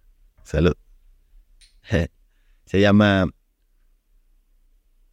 Mi amigo se llama Magma Core. La rola se llama Cocaína. La rola es del video de la de que se armen los pinches chingados. Si, lo viste, ¿no? El güey este del, del policía, ¿no? Que se perique ahí. Mi amigo le hizo un, un orilla del mix a esa rola. Y no inventes cuando la toqué en Silowin, como escuchas y así estás en la red, que se armen los pinches chingados, es como, es que pedo, ¿no? Y de repente acá una, una rola así con unos tresillos medios suavezones, como, no, es que pedo, ¿no? O sea, está, está buena, ¿no? Es como salir de la, de la tangente, ¿no? Y eso es lo que a mí creo me caracteriza en algunos sets o presentaciones que he tenido antes, que sí me vale y meto rolas así como tengo alguna... Hay una rola muy vieja de un compa de 2014 que se llama Eduardo F, que se llama... Bueno, es de los vatos locos. Eh, y sale las voces de, de Miklo, ¿no? Y así hablando, ¿no? Hey, homie, no todo así. Entonces, en la fiesta dices, ¿qué pedo, no? ¿Por qué esa vocal, no? es como, me gusta hacer ese tipo de cosas porque se puede jugar, ¿sabes? Y es lo que hablábamos antes de lo del anime, de que si te traes una canción como la de Saint que hiciste, pues tratar, ¿no? Y si no puedes, pues buscar otra cosa, ¿no? Es como, es lo que trato de hacer en cuando me presento, porque si no, no preparo nada, pero si escucho. Si escucho eso es diferente, ¿no? Como no preparo, pero sí escucho mucha música. Y no, aparte jugamos con la nostalgia a la gente. O sea, eso que dices de que toco el 60% del 40%, pues es lo que decía Dani. O sea, no- en su podcast no, no tienes que caer en el ego de nada más mi música. También la gente se va a entretener. Entonces, por ejemplo, ahorita, si tocáramos el día de hoy, pues si toco la rola de Mario, la gente le va a mamar y se va a sentir bien identificada. Que hay rolas de Mario, hay, hay infinidad de rolas. Sí, pero si la metes ahorita, Sí. ahorita pega. Pega. O sea, ¿qué hago? Tin, tin, tin, ya. La gente, no mames, ya si te agarras con la, toda la, la frase, ya. O la vocal, ¿no? It's me, Mario, no. Sí, ya, ya, ya. Eso puede ser. It's me, Mario. Sí. Ya. Ya, ya, ya. Sí, sí, sí. Es que es lo real, o sea, también, o sea, eso es lo que volvemos al tema del DJ, ¿no? De que saber también conocer tu música y saber si estás a lo mejor eh, escuchando o está en tendencia ese pedo de, de Mario, pues a lo mejor ser creativo y cambiar a lo que es siempre lineal, ¿no? Entonces romper esa como constancia y haciendo algo así, a mí me parece muy chido, la neta, y es algo que hago muy constantemente cuando me presento. Tengo muchas rolas que son como muy... se salen de la vertiente totalmente. Ah, está con madre. Sí, hay, hay una rola que también un remix de alemán, de la de Batealos. Ya. Está- entonces, empieza ¿A cuánto BPM va? como a... Bueno, va a 128, pero cuando baja va como 80. Es como... Igual, igual te voy a pedir rolas para el proyecto de Flash. Ese va a Sí. 128. 125, 128. Sí, yo le doy en, en Gluska desde 125 hasta 128. Casi no me gusta 130, porque ya siento que es como meterse a como al minimal proc. Si no me gusta mantener esa como esencia minimal, eh, estoy haciendo igual melodic de techno eh, y funky, que es como lo que más me late, ese juego de bajeos, como lo que hacía Bros, Louis Good en su tiempo, Sí, sí. algo así. Que igual tengo ahorita una rola que con que se llama Destruction. La estrené en una fiesta que fui a tocar de Catepec y buena respuesta de la gente, sí, está, está cool. Es que esos géneros están con madre. Sí, a- a mí me gustó mucho el melodic, por eso empecé a hacer ese proyecto. Digo, está difícil porque, pues, salte de lo que hacías del psycho y luego ponte a hacer otro género. Digo, se nota que soy yo porque el, no, el mono es el mismo. Sí, sí, sí, eso, eso es lo difícil, ¿no? Creo, eso es lo difícil, creo, para cuando cambias a hacer otra cosa del género, que te parte, que seas el alguien diferente, ¿no? Sí, eso mucho, lo he escuchado de mucha gente eso, de que cuesta mucho trabajo sacarte ese, esa esencia que traes ya impregnada así. Es- Sí, me cuesta trabajo a mí también. La otra vez dije, voy a hacer un álbum de, de puro minimal así, después de que hablé con Basic, y lo tengo ahí, pero para mí suena como a como a lo que sigo haciendo, o sea, minimal techno, pero no tan tirado al otro, ¿sabes? Y ya entendí el por qué, que es lo que he estado trabajando, ¿no? Pero, pues bueno, sí es como, es difícil, es difícil como quitarse esa esencia, que está impregnada de años, ¿no? Sí, sí, sí. Sí, es complicado. Yo, yo tuve que eh, dejar de hacer Psytrance y estuve como tres semanas. Como ya tenía adelantado Beat Controllers, ya tenía tracks listas, este, dije, bueno, me puedo enfocar a, a darle al, minimal- al melody techno, ¿no? Y hice siete canciones, entonces digo, bueno, ya tengo material para, para lanzar el proyecto y así. Pero lo que va del año no he hecho nada de, ¿No? ¿no? De, de, esa- de Psytrance, sí. Hay que hacer algo, hay que... Sí, sí. Eso estaría cool. A veces me gusta, este, digo, no soy un experto, de verdad que sí. No, pues yo, tam- yo tampoco, también así que digas puta de experto, pero pues andamos ya en este modo de onda desde hace muchos años. Y yo creo que puede salir algo muy chingón. Sí, sí, sí, chido. Sí, igual, igual si tienes rolas, sí, sí te voy a pedir, este, porque ahorita, como yo no domino, o sea, del Psycho siento que conozco un poco más, este, y yo también me agarro muchos edits y así, cuando toco en vivo, pues a final de cuentas, sí, hay roles de beat controllers que lo reconocen y suenan, pero sí me gusta hacer, usar lo mismo en los videos, o sea, aventar la de Zombie, aventar Indien, aventar New Divide, esas son canciones Yo que... digo que lo hagas, bro, porque yo siento que siempre hay mercado para eso. O sea, hay gente que incluso yo, yo lo haría. Si, si quiero aprender guitarra, de ¿cómo, ¿cómo hace ese cover, no? Y ya te metes a ver al chavo y es el chavo que tiene reproducciones de todos lados porque ven cómo mueve eh, las escalas o así para la, tocar la guitarra, ¿no? Es como, ok, O sea, eso, eso, eso, sí lo hago en mis controles en vivo. En, en Flash, este, te digo, no más he tocado una vez. Apenas estoy agarrando ese proyecto porque no, es, ahorita lo escribo la gente y pues Instagram casi no tiene seguidores, casi no tiene nada. Hay poquito. Ahorita no tengo como una... hay que darle para arriba. Ajá, ahorita no tengo unas bases. Tenido. Entonces, si le quiero escribir a alguien como Beat Controles, pues digo, ah, sí, te conozco, te ubico, te he visto en algún lado. Ajá, Flash. Este, Pero si el, el otro no, entonces estoy como que así. Entonces sí, sí te voy a molestar con rolas. Sí, sí, bro. Este, para, para ese proyecto, para tocar, este, también para darle una, algo diferente, ¿no? Sí, ese, ese, eso es lo que me gusta, como darle esa vertiente a ese género. Porque para mí creo que es muy, se asimila mucho, más que me gusta también el tecno, tecno industrial, lo, lo respeto y todo eso. Es, para mí no me es tan digerible, ¿sabes? Como, como el side, ¿no? como que en medio, como que en ese equilibrio de me gusta estar de- del género y cuando haces ese tipo de rompimientos por con situaciones como de vocales, de melodías nostálgicas, por ejemplo la de Requiem por un sueño, igual tengo ahí un, una rola de, de esa película y tú dices, escuchas la melodía, tan, tan, tan, oh, la peli, ¿no? Y de repente el beat así 128 off beat de Minimal Techno y dices, ah, caramba, está, está cool, ¿no? Sí también. Yo, yo le hice en Psytrance. Pero entonces me la en la guitarra perfectamente toda la melodía. No, man, es- es- esto está cool esa. Y ese tipo de cosas me late. Como que, que entre con el tema de, de sentimental. Sentimental. me- me sí te lo pido, eh, puedo armar un reel en, la, en el de Instagram de Flash. O en el de los dos, que se hagan los dos, no pasa nada. Este, sí, a mí, yo- a mí también me, gusta mucho tanto la película como la melodía. Mm. Y hice ese remix que lo saqué con Shakti, con Knockout. Sí. Eh, entonces, sí, se ve chingón. O sea, todos esos mashups. Yo no, es que no he hecho mashups en ese, o remixes en, En ese género. O sea, nada más en Psytrance. Ok. Este, porque la, porque la- sí, pero ya voy a empezar a, A darle. a meter unas rolitas, este, así, porque también llevo mucho tiempo. O sea, van a decir, eh, se tira el llanto, pero sí me consume mucho Sí, tiempo. yo te entiendo. Todo. Yo te entiendo perfectamente porque, como estaba platicando al inicio del podcast, eh, el equilibrio de mantenerlo, por ejemplo, lo que estás haciendo ahorita, que- tu trabajo de cajón y luego aparte tu proyecto, o sea, tiempo, ¿no? Y, y pues es que si vas a paso lento pero firme, creo que es mejor a no hacer nada, ¿no? Entonces es lo que he estado haciendo, la constancia creo te lleva a lugares buenos y pues lo estás haciendo, igual en el tema de- de- del género que toco, pues también llevo constancia y pues es lo que los resultados que he obtenido, ¿no? O sea, pero pues sí tiene todos su- sus, sus méritos hacer bien las cosas, ¿no? Sí, sí, pero no, si, si, nos vamos a una rolita, a mí me gusta mucho lo que haces y que al menos de tengo, Gracias, ¿verdad? ese era chingón, le puedo dar los toques con la guitarra. Sí, no, estaría- va a estar muy, muy chido, no, no estaría, va a estar chido. Va a estar chido. Este, ahí, lo, ahí lo trabajamos. Ah, bueno, ya, ya hablamos de DJs, ahora vamos a hablar de producción musical. ¿Eh? Este, platícanos tu proceso creativo, cuándo, qué, en qué días de la semana te gusta trabajar, qué es lo que haces, cómo te inspiras. Te va a servir antes de responder otro soyucito, ¿no? Está bueno. Sí, ¿no? Ya como que después del primer Se empieza a quedar muy bien. Pues bueno, el proceso creativo. Mi proceso creativo, pues yo creo en primera es estar bien contigo mismo. ¿No? Ese es mi primer proceso creativo que tengo como que estar para poder avanzar a lo que sigue, ¿no? Porque por lo mismo de que traigo el proyecto de, por ejemplo, la distribución del Soyo en México, lo del sello de Based on Music con mi socio, eh, mi trabajo de cajón que es de productor de, de video.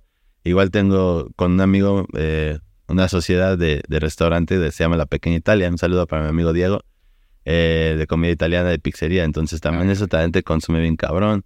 Y pues también meterte también con él ahí, este, pues a, a de lleno, ¿no? O sea, de todo, ¿no? O sea, literal la cocina en general, ¿no? Entonces, como dicen, ¿no? Si quieres tener un lugar o, ser dueño de algo o, visionar algo, desde conocerlo desde, desde, desde cero, ¿no? Entonces, eso del restaurante, pues es algo que también no mucha gente sabe, pero igual, y son muchos pro- proyectos que tengo en la cabeza, ¿no? Así como te puedo decir otros, pero luego se ceban, ¿no? Entonces, ajá, entonces, desarrollando. entonces el, el- el- el proceso creativo yo creo que es en primera estar bien, ¿no? Y tener eh, la dedicación y el tiempo para hacerlo, ¿no? Ya que tienes el tiempo, eh, por ejemplo, me ha pasado que despierto, te lo juro, despierto y traigo ya así la, la idea en la cabeza, o sea, me paro así, lavo los dientes, te paras a la computadora, pum, a las 8 de la mañana, hasta 7 o a las 9 de la mañana, estés trabajando una hora, una, una rola, creo que para mí es muy, muy, muy libre de tu cabeza, que no, no esté contaminada de tantas cosas que tengas del día. Es para mí. Hay gente que respeto que la verdad trabaja en las noches. pero yo no puedo hacer tanta, no puedo generar tanta producción musical en las noches para mí. O sea, sí, algunos días sí y no, pero por el tema de, de que en el día tengo tantos proyectos, tengo estoy diciendo pa, pa, pa, pa, y al final ya acabas así como, ¿no? Y ya si dices, si traes una canción así que ya traes, te falta 20% acabarla, le dedicas un poquito más de tiempo, ¿no? Así que una hora, dos horas. Pero por lo regular trato de dedicarle en las mañanas, en las mañanas tiempo. En las noches tal vez un poco más para maquetar, no para la, para crear la rola, ¿no? Como inspirarte en la melodía o, o desde... Últimamente me ha costado mucho trabajo trabajar con vocales, no sé por qué. Si hace un tiempo se me hacía creo un poco fácil, pero yo creo porque entendí otras cuestiones que quiero plasmar, por eso me ha costado trabajo. Pero en la, ese es como parte del proceso creativo que traigo ahorita, como despertar, estar bien. Si soy de los que agarra y se desayuna, si, si está temprano, desayuna algo bien y, le doy mientras estoy comiendo, la verdad, porque si en mi estudio pues puedo estar ahí sin bronca, pues vivo solo. Entonces no hay problema como de, de que, ay, no, alguien no, falta, ¿no? Entonces, yo puedo estar ahí en mi estudio sin problema, y ese es como parte de mi proceso, ¿no? Sentarte y sentirte tranquilo. Parte del proceso también ha sido como parte de lo que ha pasado en mi vida, ¿no? Como tanto personal como sentimental. Eh, también se ha abierto ahí a crearme como esa parte de desarrollar ese sentimiento, a plasmarlo ahí, ¿no? Yo creo que eso tiene también que ver con la parte del, proceso creativo, ¿no? Porque pues son cosas que te pasan durante el proceso y que te inspiran a hacer otras cosas, ¿no? como, no sé, rompimientos, ¿no? Faltas de problemas con una amistad, ¿no? O sea, todo. Incluso tengo un amigo, está en el sello, se llama Alejandro Minimal, igual saludos, bro. Este bro tiene una rola que se llama After Sky. Esa rola es melodic, pero no ha salido de ningún lado, la tiene bien privada. Y él me platicaba que la hizo porque cuando murió uno de sus amigos, ¿sabes? Y yo eso lo supe hasta después. Cuando escuché la canción yo decía, no mames, esa rola está con madre, como dicen en Monterrey. Te lo juro, así esas rolas que no están ni atascadas, está la melodía súper bien, fina, ¿sabes? Y yo le decía a ese güey, me genera algo, ¿sabes? Esa rola, como nostalgia, como un poco así de algo bien fuerte. Y cuando me platicó eso dije, puf, wow. No, ese te, te, rifaste bien cabrón, ¿no? Entonces esa parte fue como parte de, cómo él pudo agarrar esa energía mala, ese sentimiento de sentirse mal y sacarlo, ¿no? Entonces es a lo que voy yo conmigo con las partes que he pasado de mi vida. Pues he como que agarrado eso y lo he plasmado en las canciones y así me ha servido para liberar, ¿sabes? Y, yo siento que eso tiene que ver parte de mi proceso creativo. No es como que siempre ande triste, ¿no? Pero, pero pues sí, creo que es más cuando ahí te llega el, para mí el, el, el de hacer algo muy profundo, ¿sabes? Eso. Y fuera de eso, pues el proceso que, hago es maquetar el primero. Hago, no sé, es que cada quien lo hace como muy diferente, pero yo por lo general siempre hago el kick, bass y clap. No es como lo primero que, que, que manejo. Si se escucha como me gusta, de ahí manejo ya el intro, como empieza, empieza a hacer como automatizaciones para que el bajo o el kick se escuchen de diferente manera, como vaya subiendo en la automatización. Y maqueta hasta el primer minuto, ya después primero minuto, minuto y medio ya me paro un poco, ¿no? Como que ya digo, ok, ya tengo esto y lo cierro. Soy como de producir en jornadas cortas, no soy como de aventarme cuatro horas, cinco horas ahí metido, no, no me da el tiempo a veces, sino soy como de meterme media hora, una hora, dos horas, ¿no? Ya si tengo mucho tiempo libre, ¿no? Por ejemplo, los domingos es cuando tengo un poquito más de tiempo y eso, entre comillas, porque los domingos estoy en el restaurante, entonces Mm, es complicado también manejar ese tema de los tiempos, pero es así como hago mis rolas. Primero marco el, primer drop y ya después inicio con mis, con mi, no hago muchos intros como en site, ya ves que es muy como, no sé, como que hacer mucho intro, ¿no? Un ambiente, ¿no? No, yo como que estoy muy casado en las formas de cómo se hacían las rolas de 2016, 2015, que no pasen de 5 minutos, 6. Sí, directo el putazo, o sea. Y hace una frase, algo así, entonces, y por ejemplo, maquetar el primer drop, cambiar al segundo, el segundo drop, por ejemplo, me gusta trabajar lo que tenga eh, algunas, últimamente ya no es que te ahorita eh, como trabajado diferente desde que inició el año para acá. Eh, gracias igual a mi amigo Alejandro que, que me ha estado como metiendo mucho en la cabeza el melodic, güey, melodic, melodic. Es que está súper chingón, la neta. Y la neta él también lo sabe. Y hemos sacado rolas. De hecho, saqué la de Digital Love, la saqué con él. Y es una rola que para mí está súper chingona. Y, le metí unas vocales ahí de, de alguna, de una persona que, que hacía pláticas de, de autoestima. Ajá. Y estaba súper chido. Entonces hay unas, unas pequeñas frases que están cool. Y junto con el melodic y el estilo mío como que se fusionó bien. Y lo que yo quiero hacer ahorita es como escalar ese tema, ¿no? Es como hacer ya ese tipo de melodic ya más este metido ya a lo como no tanto para fiesta, como para lo que estoy acostumbrado, sino más para disfrutar. Algo como lo que hace Ento, más o menos, el francés. Entonces, me late. Entonces es como lo que va mi tirada ahorita. Entonces, por eso te digo que parte del proceso creativo ya ha cambiado de lo que hacía antes a lo que estoy haciendo ahorita, porque estaba muy acostumbrado a, algo muy old, old, old school del minimal. Y ahorita lo que quiero hacer ya es darle ese, bueno, que estoy haciendo ya es darle ese cambio más melódico, ¿no? Pero para eso también he estado estudiando bases de, de, de más de, de melodías, de armonías, ¿no? Y todo esto pues igual gracias a, a mi amigo, ¿no? Porque pues es importante también como que eh, si no conoces algo, eh, pues tomarlo también las cosas buenas de la gente que lo hace bien, ¿no? Y para mí, él, él por ejemplo, Alejandro me admira mucho de cómo mezclo, ¿no? Y yo lo admiro bastante como produce el cabrón, ¿no? Es como, y hacemos como ese intercambio, ¿no? Como de, mira, sí, así, va, vale. Y es padre, ¿no? Buscar esos como medios para hacer tu proceso creativo completo. Porque siempre te quedas como con esa espinita de, le hubiera puesto esto. Puta, me hubiera esperado una semana más para que se me hubiera ocurrido esto, ¿no? Es- yo digo que las rolas salen así cuando estás inspirado y ya, ¿no? El- igual, una vez hice un edit de una rola y como que ya dije, sí me gustó, pero hay un chingo de cosas por hacer. Es como para clavarte, sí está muy complicado. Sí, sí, la, la verdad que está difícil y a final de cuentas de todas las canciones son obras que te identificaban en ese momento.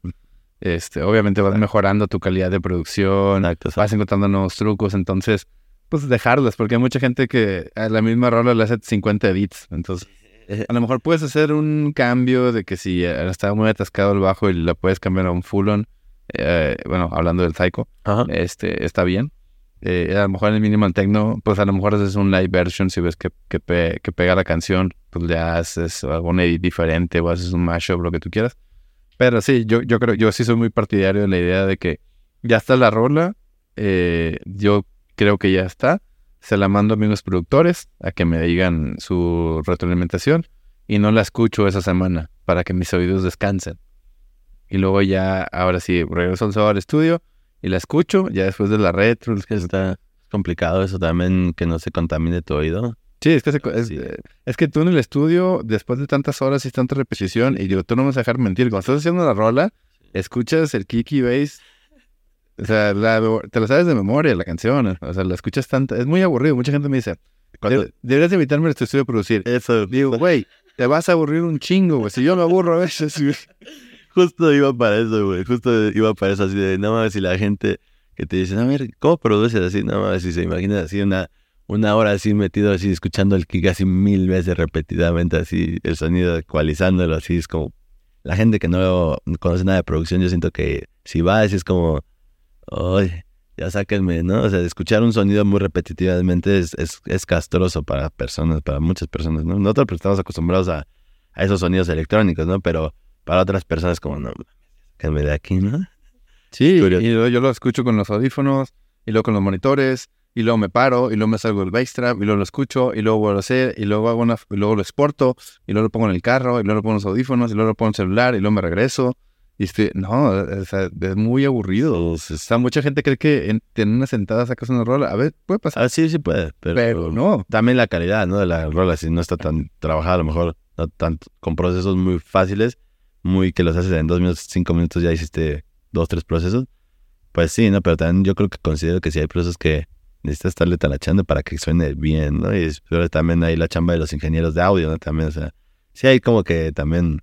Digo, o sea, puedes hacer a lo mejor la maqueta, Sí, sí, y sí. luego yo me, ya me voy por secciones, de que, a ver, el intro, bueno, dejar, limitar los pads, dejarlos limpios, dejarlos cuido, a ver cómo está, qué voy a panear, Y luego ya empieza el kicky bass Sí, y digo, sí. ok, ¿cómo va a entrar el, el, el snare? Y ok, vamos a, a darle su, su amor al snare. Y yo creo que eso es lo que le da vida a las rolas, estilo, no nada hacer por maquetar. Yo así empecé a hacer muchas canciones, la verdad. Eh, ocupaba muchos samples y así, y era muy fácil hacer canciones, ¿no? Y era como muy fácil, pero muy genéricas, ¿no? Entonces de ahí ya fue cuando vuel- entré como en razón de decir, ok, pues hay que hacer algo que sea como a tu estilo, ¿no? Que no tenga, no deje perder esa esencia del género, pero que te suene a ti, ¿no? Y eso es lo que está chido, ¿no? Sí, pero incluso el, el sample, o sea, no está, no, no está mal usarlos, es No, no, no. darles tu toque. O sea, Claro. o sea, yo el- los digo, yo no es como que toco la batería, tengo, las baterías obviamente son bibliotecas y les voy dando como que cierto toque y depende de la rola, o sea, a lo mejor el mismo sonido, le metes dos, tres cosas, a lo mejor simplemente la escuchas y le pones un, un exciter y ya te cambia la, ya te cambia el sonido. Sí, sí, sí. Y ya le pones el exciter, luego lo paneas tantito, que así juegue sabrosito ahí con el volcán, con el volcán, este, que se mueva tantito, ya, ya es otra cosa. Porque no es bueno, es para ecualizar, ¿no? Igual. Ecualizar y para panear. Es bueno. El Saturno te lo Los utiliza. fríos, ¿no? Esos de Volcan. Pero Es el fa fil- o sea, todo, la, todo lo de fa filter, Mm. este, yo lo utilizo mucho. Este, es, es- por ejemplo, a lo mejor le, le doy un poquito de color con el Saturno y luego con el Volcano le meto lo del paneo, o sea, hablando de percusiones. Mm. Este, si lo quieres así, luego a lo mejor el, el pad, este, igual le doy algo de color. Eh, tengo varios, eh, uso el, el Saturno. Tengo uno de, de Universal Audio que no me acuerdo que se llama Tape, algo que es como te lo simula que pasara como los discos así de que Pero ese lo he visto. y le da Hay otro igual, ¿no? Que no se llama así. es que no, no me acuerdo. Eh, lo tengo, viene tape algo y yo es el único que tengo. Entonces, Sí. este, ese, eh, digo, perdón por Universal y no me acuerdo. Eh, eh, pero eso le da un toque más analógico Ok. este, a las baterías, por ejemplo. Entonces te da buen sonido. Igual Igual, es con Ableton, ¿no? no, a Logic. ¿Lo Ok. Todo Apple. Logic y Final Cut para los Para videos, todo. podcasts, todo. Sí, yo no me he salido. O sea, cuando trabajaba con Dani en Beat Controllers usábamos Cubase, pero muchas veces yo hacía. A él le gustaba varios sintetizadores nativos de Logic, Ajá. entonces a veces armábamos las rolas. Por ejemplo, Infinity, el remix de Infinity con Apocalypse, ese sí es 100% Logic. Eh, desde que estaba Dani, ah, era mucho Cubase, y luego ya cuando se salió que empezó a hacer Starks, pues ya no es nomás soy yo de Beat Controllers y pues era todo siempre lo he hecho en Logic.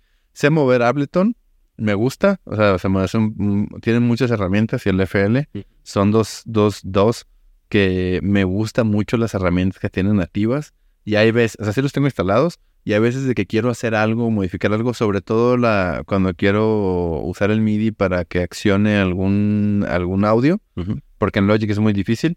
Bueno, sí se puede, pero es un me complicado. es un pedo. Entonces lo hago en, en Ableton. A mí me pasa así, pero en Ableton. O sea, yo, o sea, sí lo sé hacer las cosas en Ableton, pero me, se me facilita hacerlo en FL. Ya todo siempre desde que empecé a usar FL es como es más fácil para mí porque, o sea, sí sé ocupar clips de audio en Ableton, todo ese tema, pero se me hace que puedo explayarme más en FL. Yo creo los dos softwares son buenos, ¿no? O sea, yo creo es más como un consejo que les doy a la gente que quiere iniciar a producir es que se pierde ese miedo a abrir un software, ¿no? Un DAO, cualquiera, el que sea. Si no te gustó uno, pues abre otro, abre otro, chécalo, ve un tutorialcillo. Ese sería un consejo, porque yo también así quería pasarme a Ableton y decía, pues, porque había mucha gente que colabora- colaboraba en Ableton, ¿no? Por ejemplo, Ecuniel, Kinema, por ahí estamos haciendo una rola ahorita en, él me, me pasó los midis, ¿no? Y, y ya lo estoy trabajando en, en FL, ¿no? Pero antes me daba mucha flojera hacer eso, y, como no sabía también hacerlo, pues no, no, no, lo, no lo buscaba, ¿no? Pero sí decidí como decir, no, pues Ableton, no quiero saber más, o sea, no quiero aprender más, sino mejor aprender de FL a usarlo bien, ¿no? O sea, hacer, hacer lo que estás haciendo, pero bien, de FL. Es decir, lo más cómodo es que trabaja en el modo y que te pase el proyecto. Ya No, pues eso con madre estaría chido. Sí, es muy difícil. Sí, también es como que siempre va a estar sinergiando así en- con la gente. Pero sí se puede. Y, y son por, como estábamos eh, platicando, los procesos de trabajo, ¿no? Los procesos de, crea- de creación. Pues es así, ¿no? Igual como en Kinema, así lo, lo manejamos, ¿no? Me mandó una rola como de dos minutos con los midis y, y dije, ok, la, la puse en FL. Y dije, ok, va, me late. Vale, voy a cambiar esto, esto. Y ya yo manejo todo desde FL. O sea, voy a ocupar sus sus midis como, como samples. Y ya, sin bronca, yo lo adapto a mi, a mi estilo. Y así le estoy trabajando ahorita. Entonces, saludos para el White Kinema igual. Puros saludos, ahorita estamos mandando. sí, un chingo de banda que también me gustaría saludar. Sí, sí, sí, les digo, hay, hay mucha banda que, que te ayuda a desarrollar tu, tu proyecto, ¿no? Este, o, o to- todos tus proyectos que tienes, entonces, eh, o que han estado a lo largo de tu historia, que, que te han ayudado a estar aquí, digo, sí. Este, digo, yo, yo a, to- digo, la verdad, pues a todos, yo a todos, todos los productores siempre me echan la mano con algo, me llaman con algo, les pregunto y, y- y siempre me responden, algunos les mando mis rolas, le digo, dígame cómo qué tal suena, por lo mismo que se te ciclan los oídos. O que las toquen en otros lados, ¿no? Que les toquen, sí, a veces me escriben y me dicen, oye, pásame esta rola, me gustó, la quiero Eh, tocar. Y yo, claro, Sí, o sea, sí. yo ya tengo un drive con todos los roles de beat controllers, o sea, así como los exporto para la distribución, la mando ahí y cuando me dicen, ah, aquí está. Ahí Eh. Eso que dices es algo muy importante que trato de que la gente que esté igual con, con el sello de Bason, no conmigo, con el sello, aprenda a usar sus herramientas, como tener su press kit a la mano, ¿no? Porque dime que no hay muchos que les piden su press kit o sus links de rolas y es como te mandan milésimas de cosas y está bien algunas, pero yo creo que también en la parte de nuestra responsabilidad, por ejemplo, está hablando ya como, como Bason, es también enseñarles a nuestros DJs a ocupar las herramientas. Por ejemplo, eso que dices está súper bien, ya te pido tus, tus releases y ya, ¿no? En corto, ¿no? Pum. Link, lo descargo, el zip, en corto, ¿no? A que me mandes un link, que este lo tengo en SoundCloud, que está en YouTube, que ese es como, no mames, ¿no?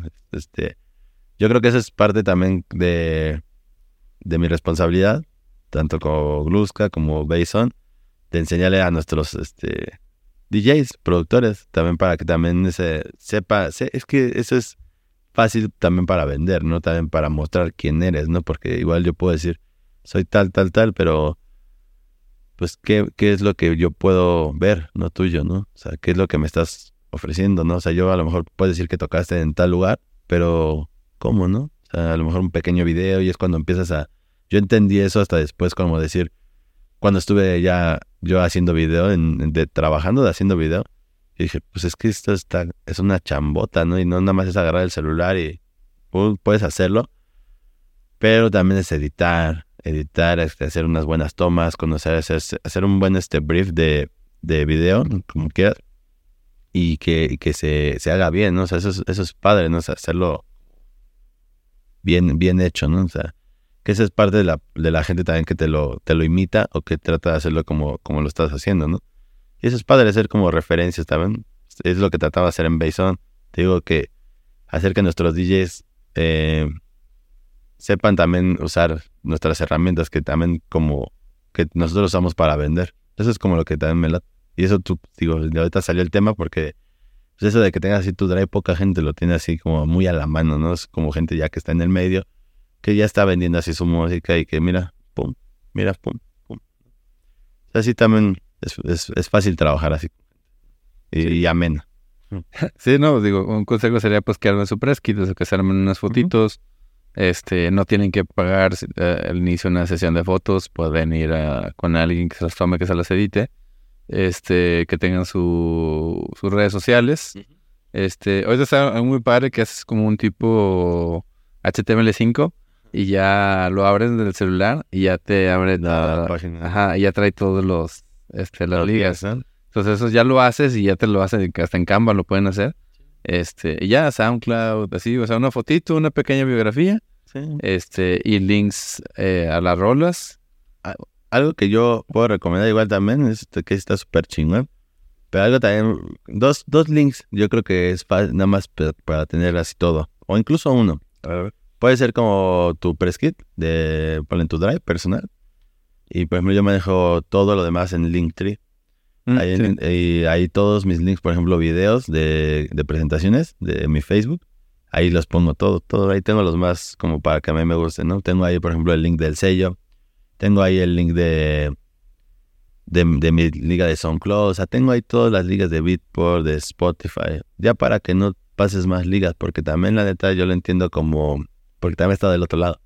¿no? De la gente que te dice, oye, invítame a tocar. Oye, este, ¿qué onda, no? Y dices tú, y, ok, va, no, está, chido. Pero cuando te mandan buen de gente así y te mandan un chingo de, información, imagínate los organizadores que hacen fiestas más grandes. Les llegan muchos links Y dices, ay, cabrón, pues, cómo los, o sea, la gente también, pues, a veces es huevona, ¿no? Entonces, para ver los links todos no los va a ver, ¿no? Entonces, hay que también facilitarle ese trabajo a los promotores en parte para que vean tu trabajo, ¿no? No es como que se vayan, a, van a ver mil links y si, y si tienen más mensajes, adelante.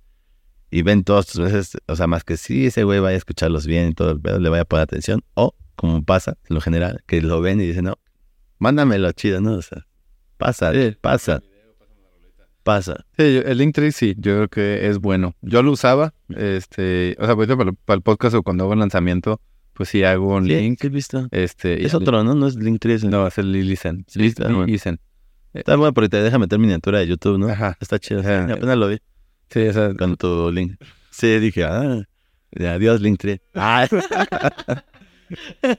sí, el, el Linktree funciona muy bien. sí, sí, sí. Yo, sí. yo lo, yo lo usé, pero después descubrí el Lilisen y me gustó. Eh, y digo, pues es gratis, lo puedes utilizar. Ok. Este, y funciona para, sí, porque tú le pones todas las ligas que quieras y ahí le puedes poner tus redes sociales. Sí, sí, sí. Ahorita con el, con el podcast o con un lanzamiento, pues digo, pongo la miniatura de YouTube, que pues, siempre subo la rola en YouTube, este, eh, la el video en Facebook, eh, y el Spotify, Amazon, Apple, este, y así, y luego las redes sociales abajo. Este, y así sí funciona bien. O sea, Sí. la verdad que es buena herramienta y tengo una para BitControllers igual. Pero como siempre estoy promocionando diferentes cosas, ahori- ahorita más, de que cada semana hay un podcast diferente, entonces, pues ya mejor actualizo esa liga. Porque siempre es de que, pasa la liga del podcast. No, pues te voy a pasar el último El del capítulo. último capítulo. Y ya si quieres, pues ahí, muévete. Sí, porque ese canal es del tuyo, de Flash. Sí, Sí, ¿verdad? Sí. sí, el de... No, de BitControllers, o sea, De mis controles. el, el, el podcast, es, bueno, en, Spot- en Spotify, Amazon Music y Apple Podcast y Google Podcast, está como el After eh, Beat Controllers Sí. Podcast. Pero sí, está chido porque ha tenido buena respuesta y le puedes poner el After y te sale luego, luego el primero. Entonces ya ahí ves la guitarra y... y- La verdad, está bonito luego. Está chido. sí, se, se la mamó. Ese diseño, ese diseño me lo pasó Sactic, se mamó. Está, Está chido, increíble. Me tardó una semana en, entre cuál cuál y, y ya. Ese fue el que, el que ganó. Ya me lo mandé. Yo lo vi me encantó. Lo mandé así a varios de que todo el mundo de que está bien chingón. Te lo apruebo. Ya, se quedó. Este, entonces, eh, el, el, el video, los videos y los clips están en, en mis redes sociales de BitControllers. O sea, está en mi Facebook y en YouTube. Porque yo el Facebook lo tenía muy descuidado. O sea, no, o sea, subía los reels, pero no subía más videos. Entonces empecé a subir los videos del podcast y los clips ahí. Y ya está dando más respuesta. Sí, porque ya la gente se mete y creo que es más... Bueno, no sé dónde lo utilicen más, o sea, o sea, la demografía. Entonces yo siento que mucha gente sí le gusta Facebook para consumir contenido. Sí. Como que ahora con el Facebook Watch se, funciona Sí. bien. Entonces, o sea, les pongo los clips por si no se quieren aventar todo el podcast. Sí. Este, el podcast completo. Está súper bien. Y a los que quieran uh, escucharlo en la Alexa o en el carro o así, pues está en todas las plataformas de podcast. Pues, Este, si lo quieres ver en YouTube, pues está en YouTube. Hay gente que, hay mucha gente que ve YouTube en, en- en el trabajo o, o en los carros, no sé, sí, o tiene el YouTube Music. claro. Entonces lo que les hago es se los pongo en todos lados, audio y video, y ya. O sea, si quieres escuchar, dónde. sí, lo que tú quieras, y ahí está, eh, y ya. Sírvete. Sí, pero me- hay mucha gente, yo lo escucho en Alexa, yo lo escucho así, ah, ok. O sea, está ya en todos lados, entonces para que no batallen. Y, y no quise hacer otro canal de Instagram porque digo, el de BitControllers está bien, o sea, lo que dije, yo lo veo más como un canal, o sea, Claro. De que de, de beat controles, de ahí se pasen para el... Ajá, si quieres escuchar la música, ahí está. Ah, si sí. quieres el melodía techno, pues ahí está el de Flash. Flash. Si quieres el, el, el podcast, pues ahí, ahí está. O sea, Está súper bien. entonces, Sí, eso es, eso, eso es, es muy buena estrategia para ir ligando todos tus proyectos. Se me, se me hace súper bien. que todo es BitController, sí. Sí, y ya todos los subproyectos ahí van ligados ahí, a fuerzas tienen que pasar, se alimentan de aquí y pasan para los otros. Sí, está súper bien pensado. Sí, yo por ejemplo, la siguiente semana que sale la canción, digo, ese podcast sale después, pero la siguiente semana sale la canción de BitController, sale la de Shaman. Este, pues voy a poner la liga, pero el domingo sale un podcast. Entonces ahorita A ver cómo estoy pensando cómo lo voy a hacer. Este, porque no quiero que después el invitado me diga, eh, ¿por qué conmigo no me dejaste la Sí, liga? Entonces, este, no sé, igual y subo la foto del, del lanzamiento, aquí está la liga, y a lo mejor en el, en el de ese invitado, pues pongo que el Spotify también de Shaman. Ok. Este, o pongo las dos ligas, no sé. Ahí veo cómo organizo. Se va a mandar a la otra. Ajá. Sí, porque como quiera dejo la liga ahí y toda la semana. O sea, de domingo a domingo y luego ya lo vuelvo a cambiar. Y no me lo voy a cambiar de número. Ok. Entonces, No, está súper bien. Ya- Ya lo tienes ya cuadrado, te digo, ahorita ya que me enteré de cuántas ge- gentes han estado. ah, se vienen unos contenidos súper buenos. ¿eh? sí, sí, pues digo, eh, también digo, gente que conozcan que quiera compartir, digo, que acérquese conmigo. Probablemente lo grabo en modo presencial, pues he estado viajando, grabando en diferentes lados, ahorita estoy en la Ciudad de México. Este, pero bueno, si un día tiene vuelta para Monterrey, pues me escriben yo siempre contesto en las redes sociales y, y ya digo, este, ¿cuáles son tus redes sociales? Ahora sí, para que te sigan todos tus Estoy proyectos. como Gluska, Gluska Oficial, en Instagram, Facebook y todas las plataformas de música, como Gluska. G-L-U-S-K de kilo A. Chingón, chingón. Bueno, para que todos, para que todos sigan eh, sus redes sociales, denle like, escuchen su música, compártanlo. Y pues bueno, pues ya para terminar, a todos los que vieron o escucharon este capítulo, les agradezco. Eh, denle like y compartan y nos vemos en el siguiente capítulo. Hasta luego. Sale banda.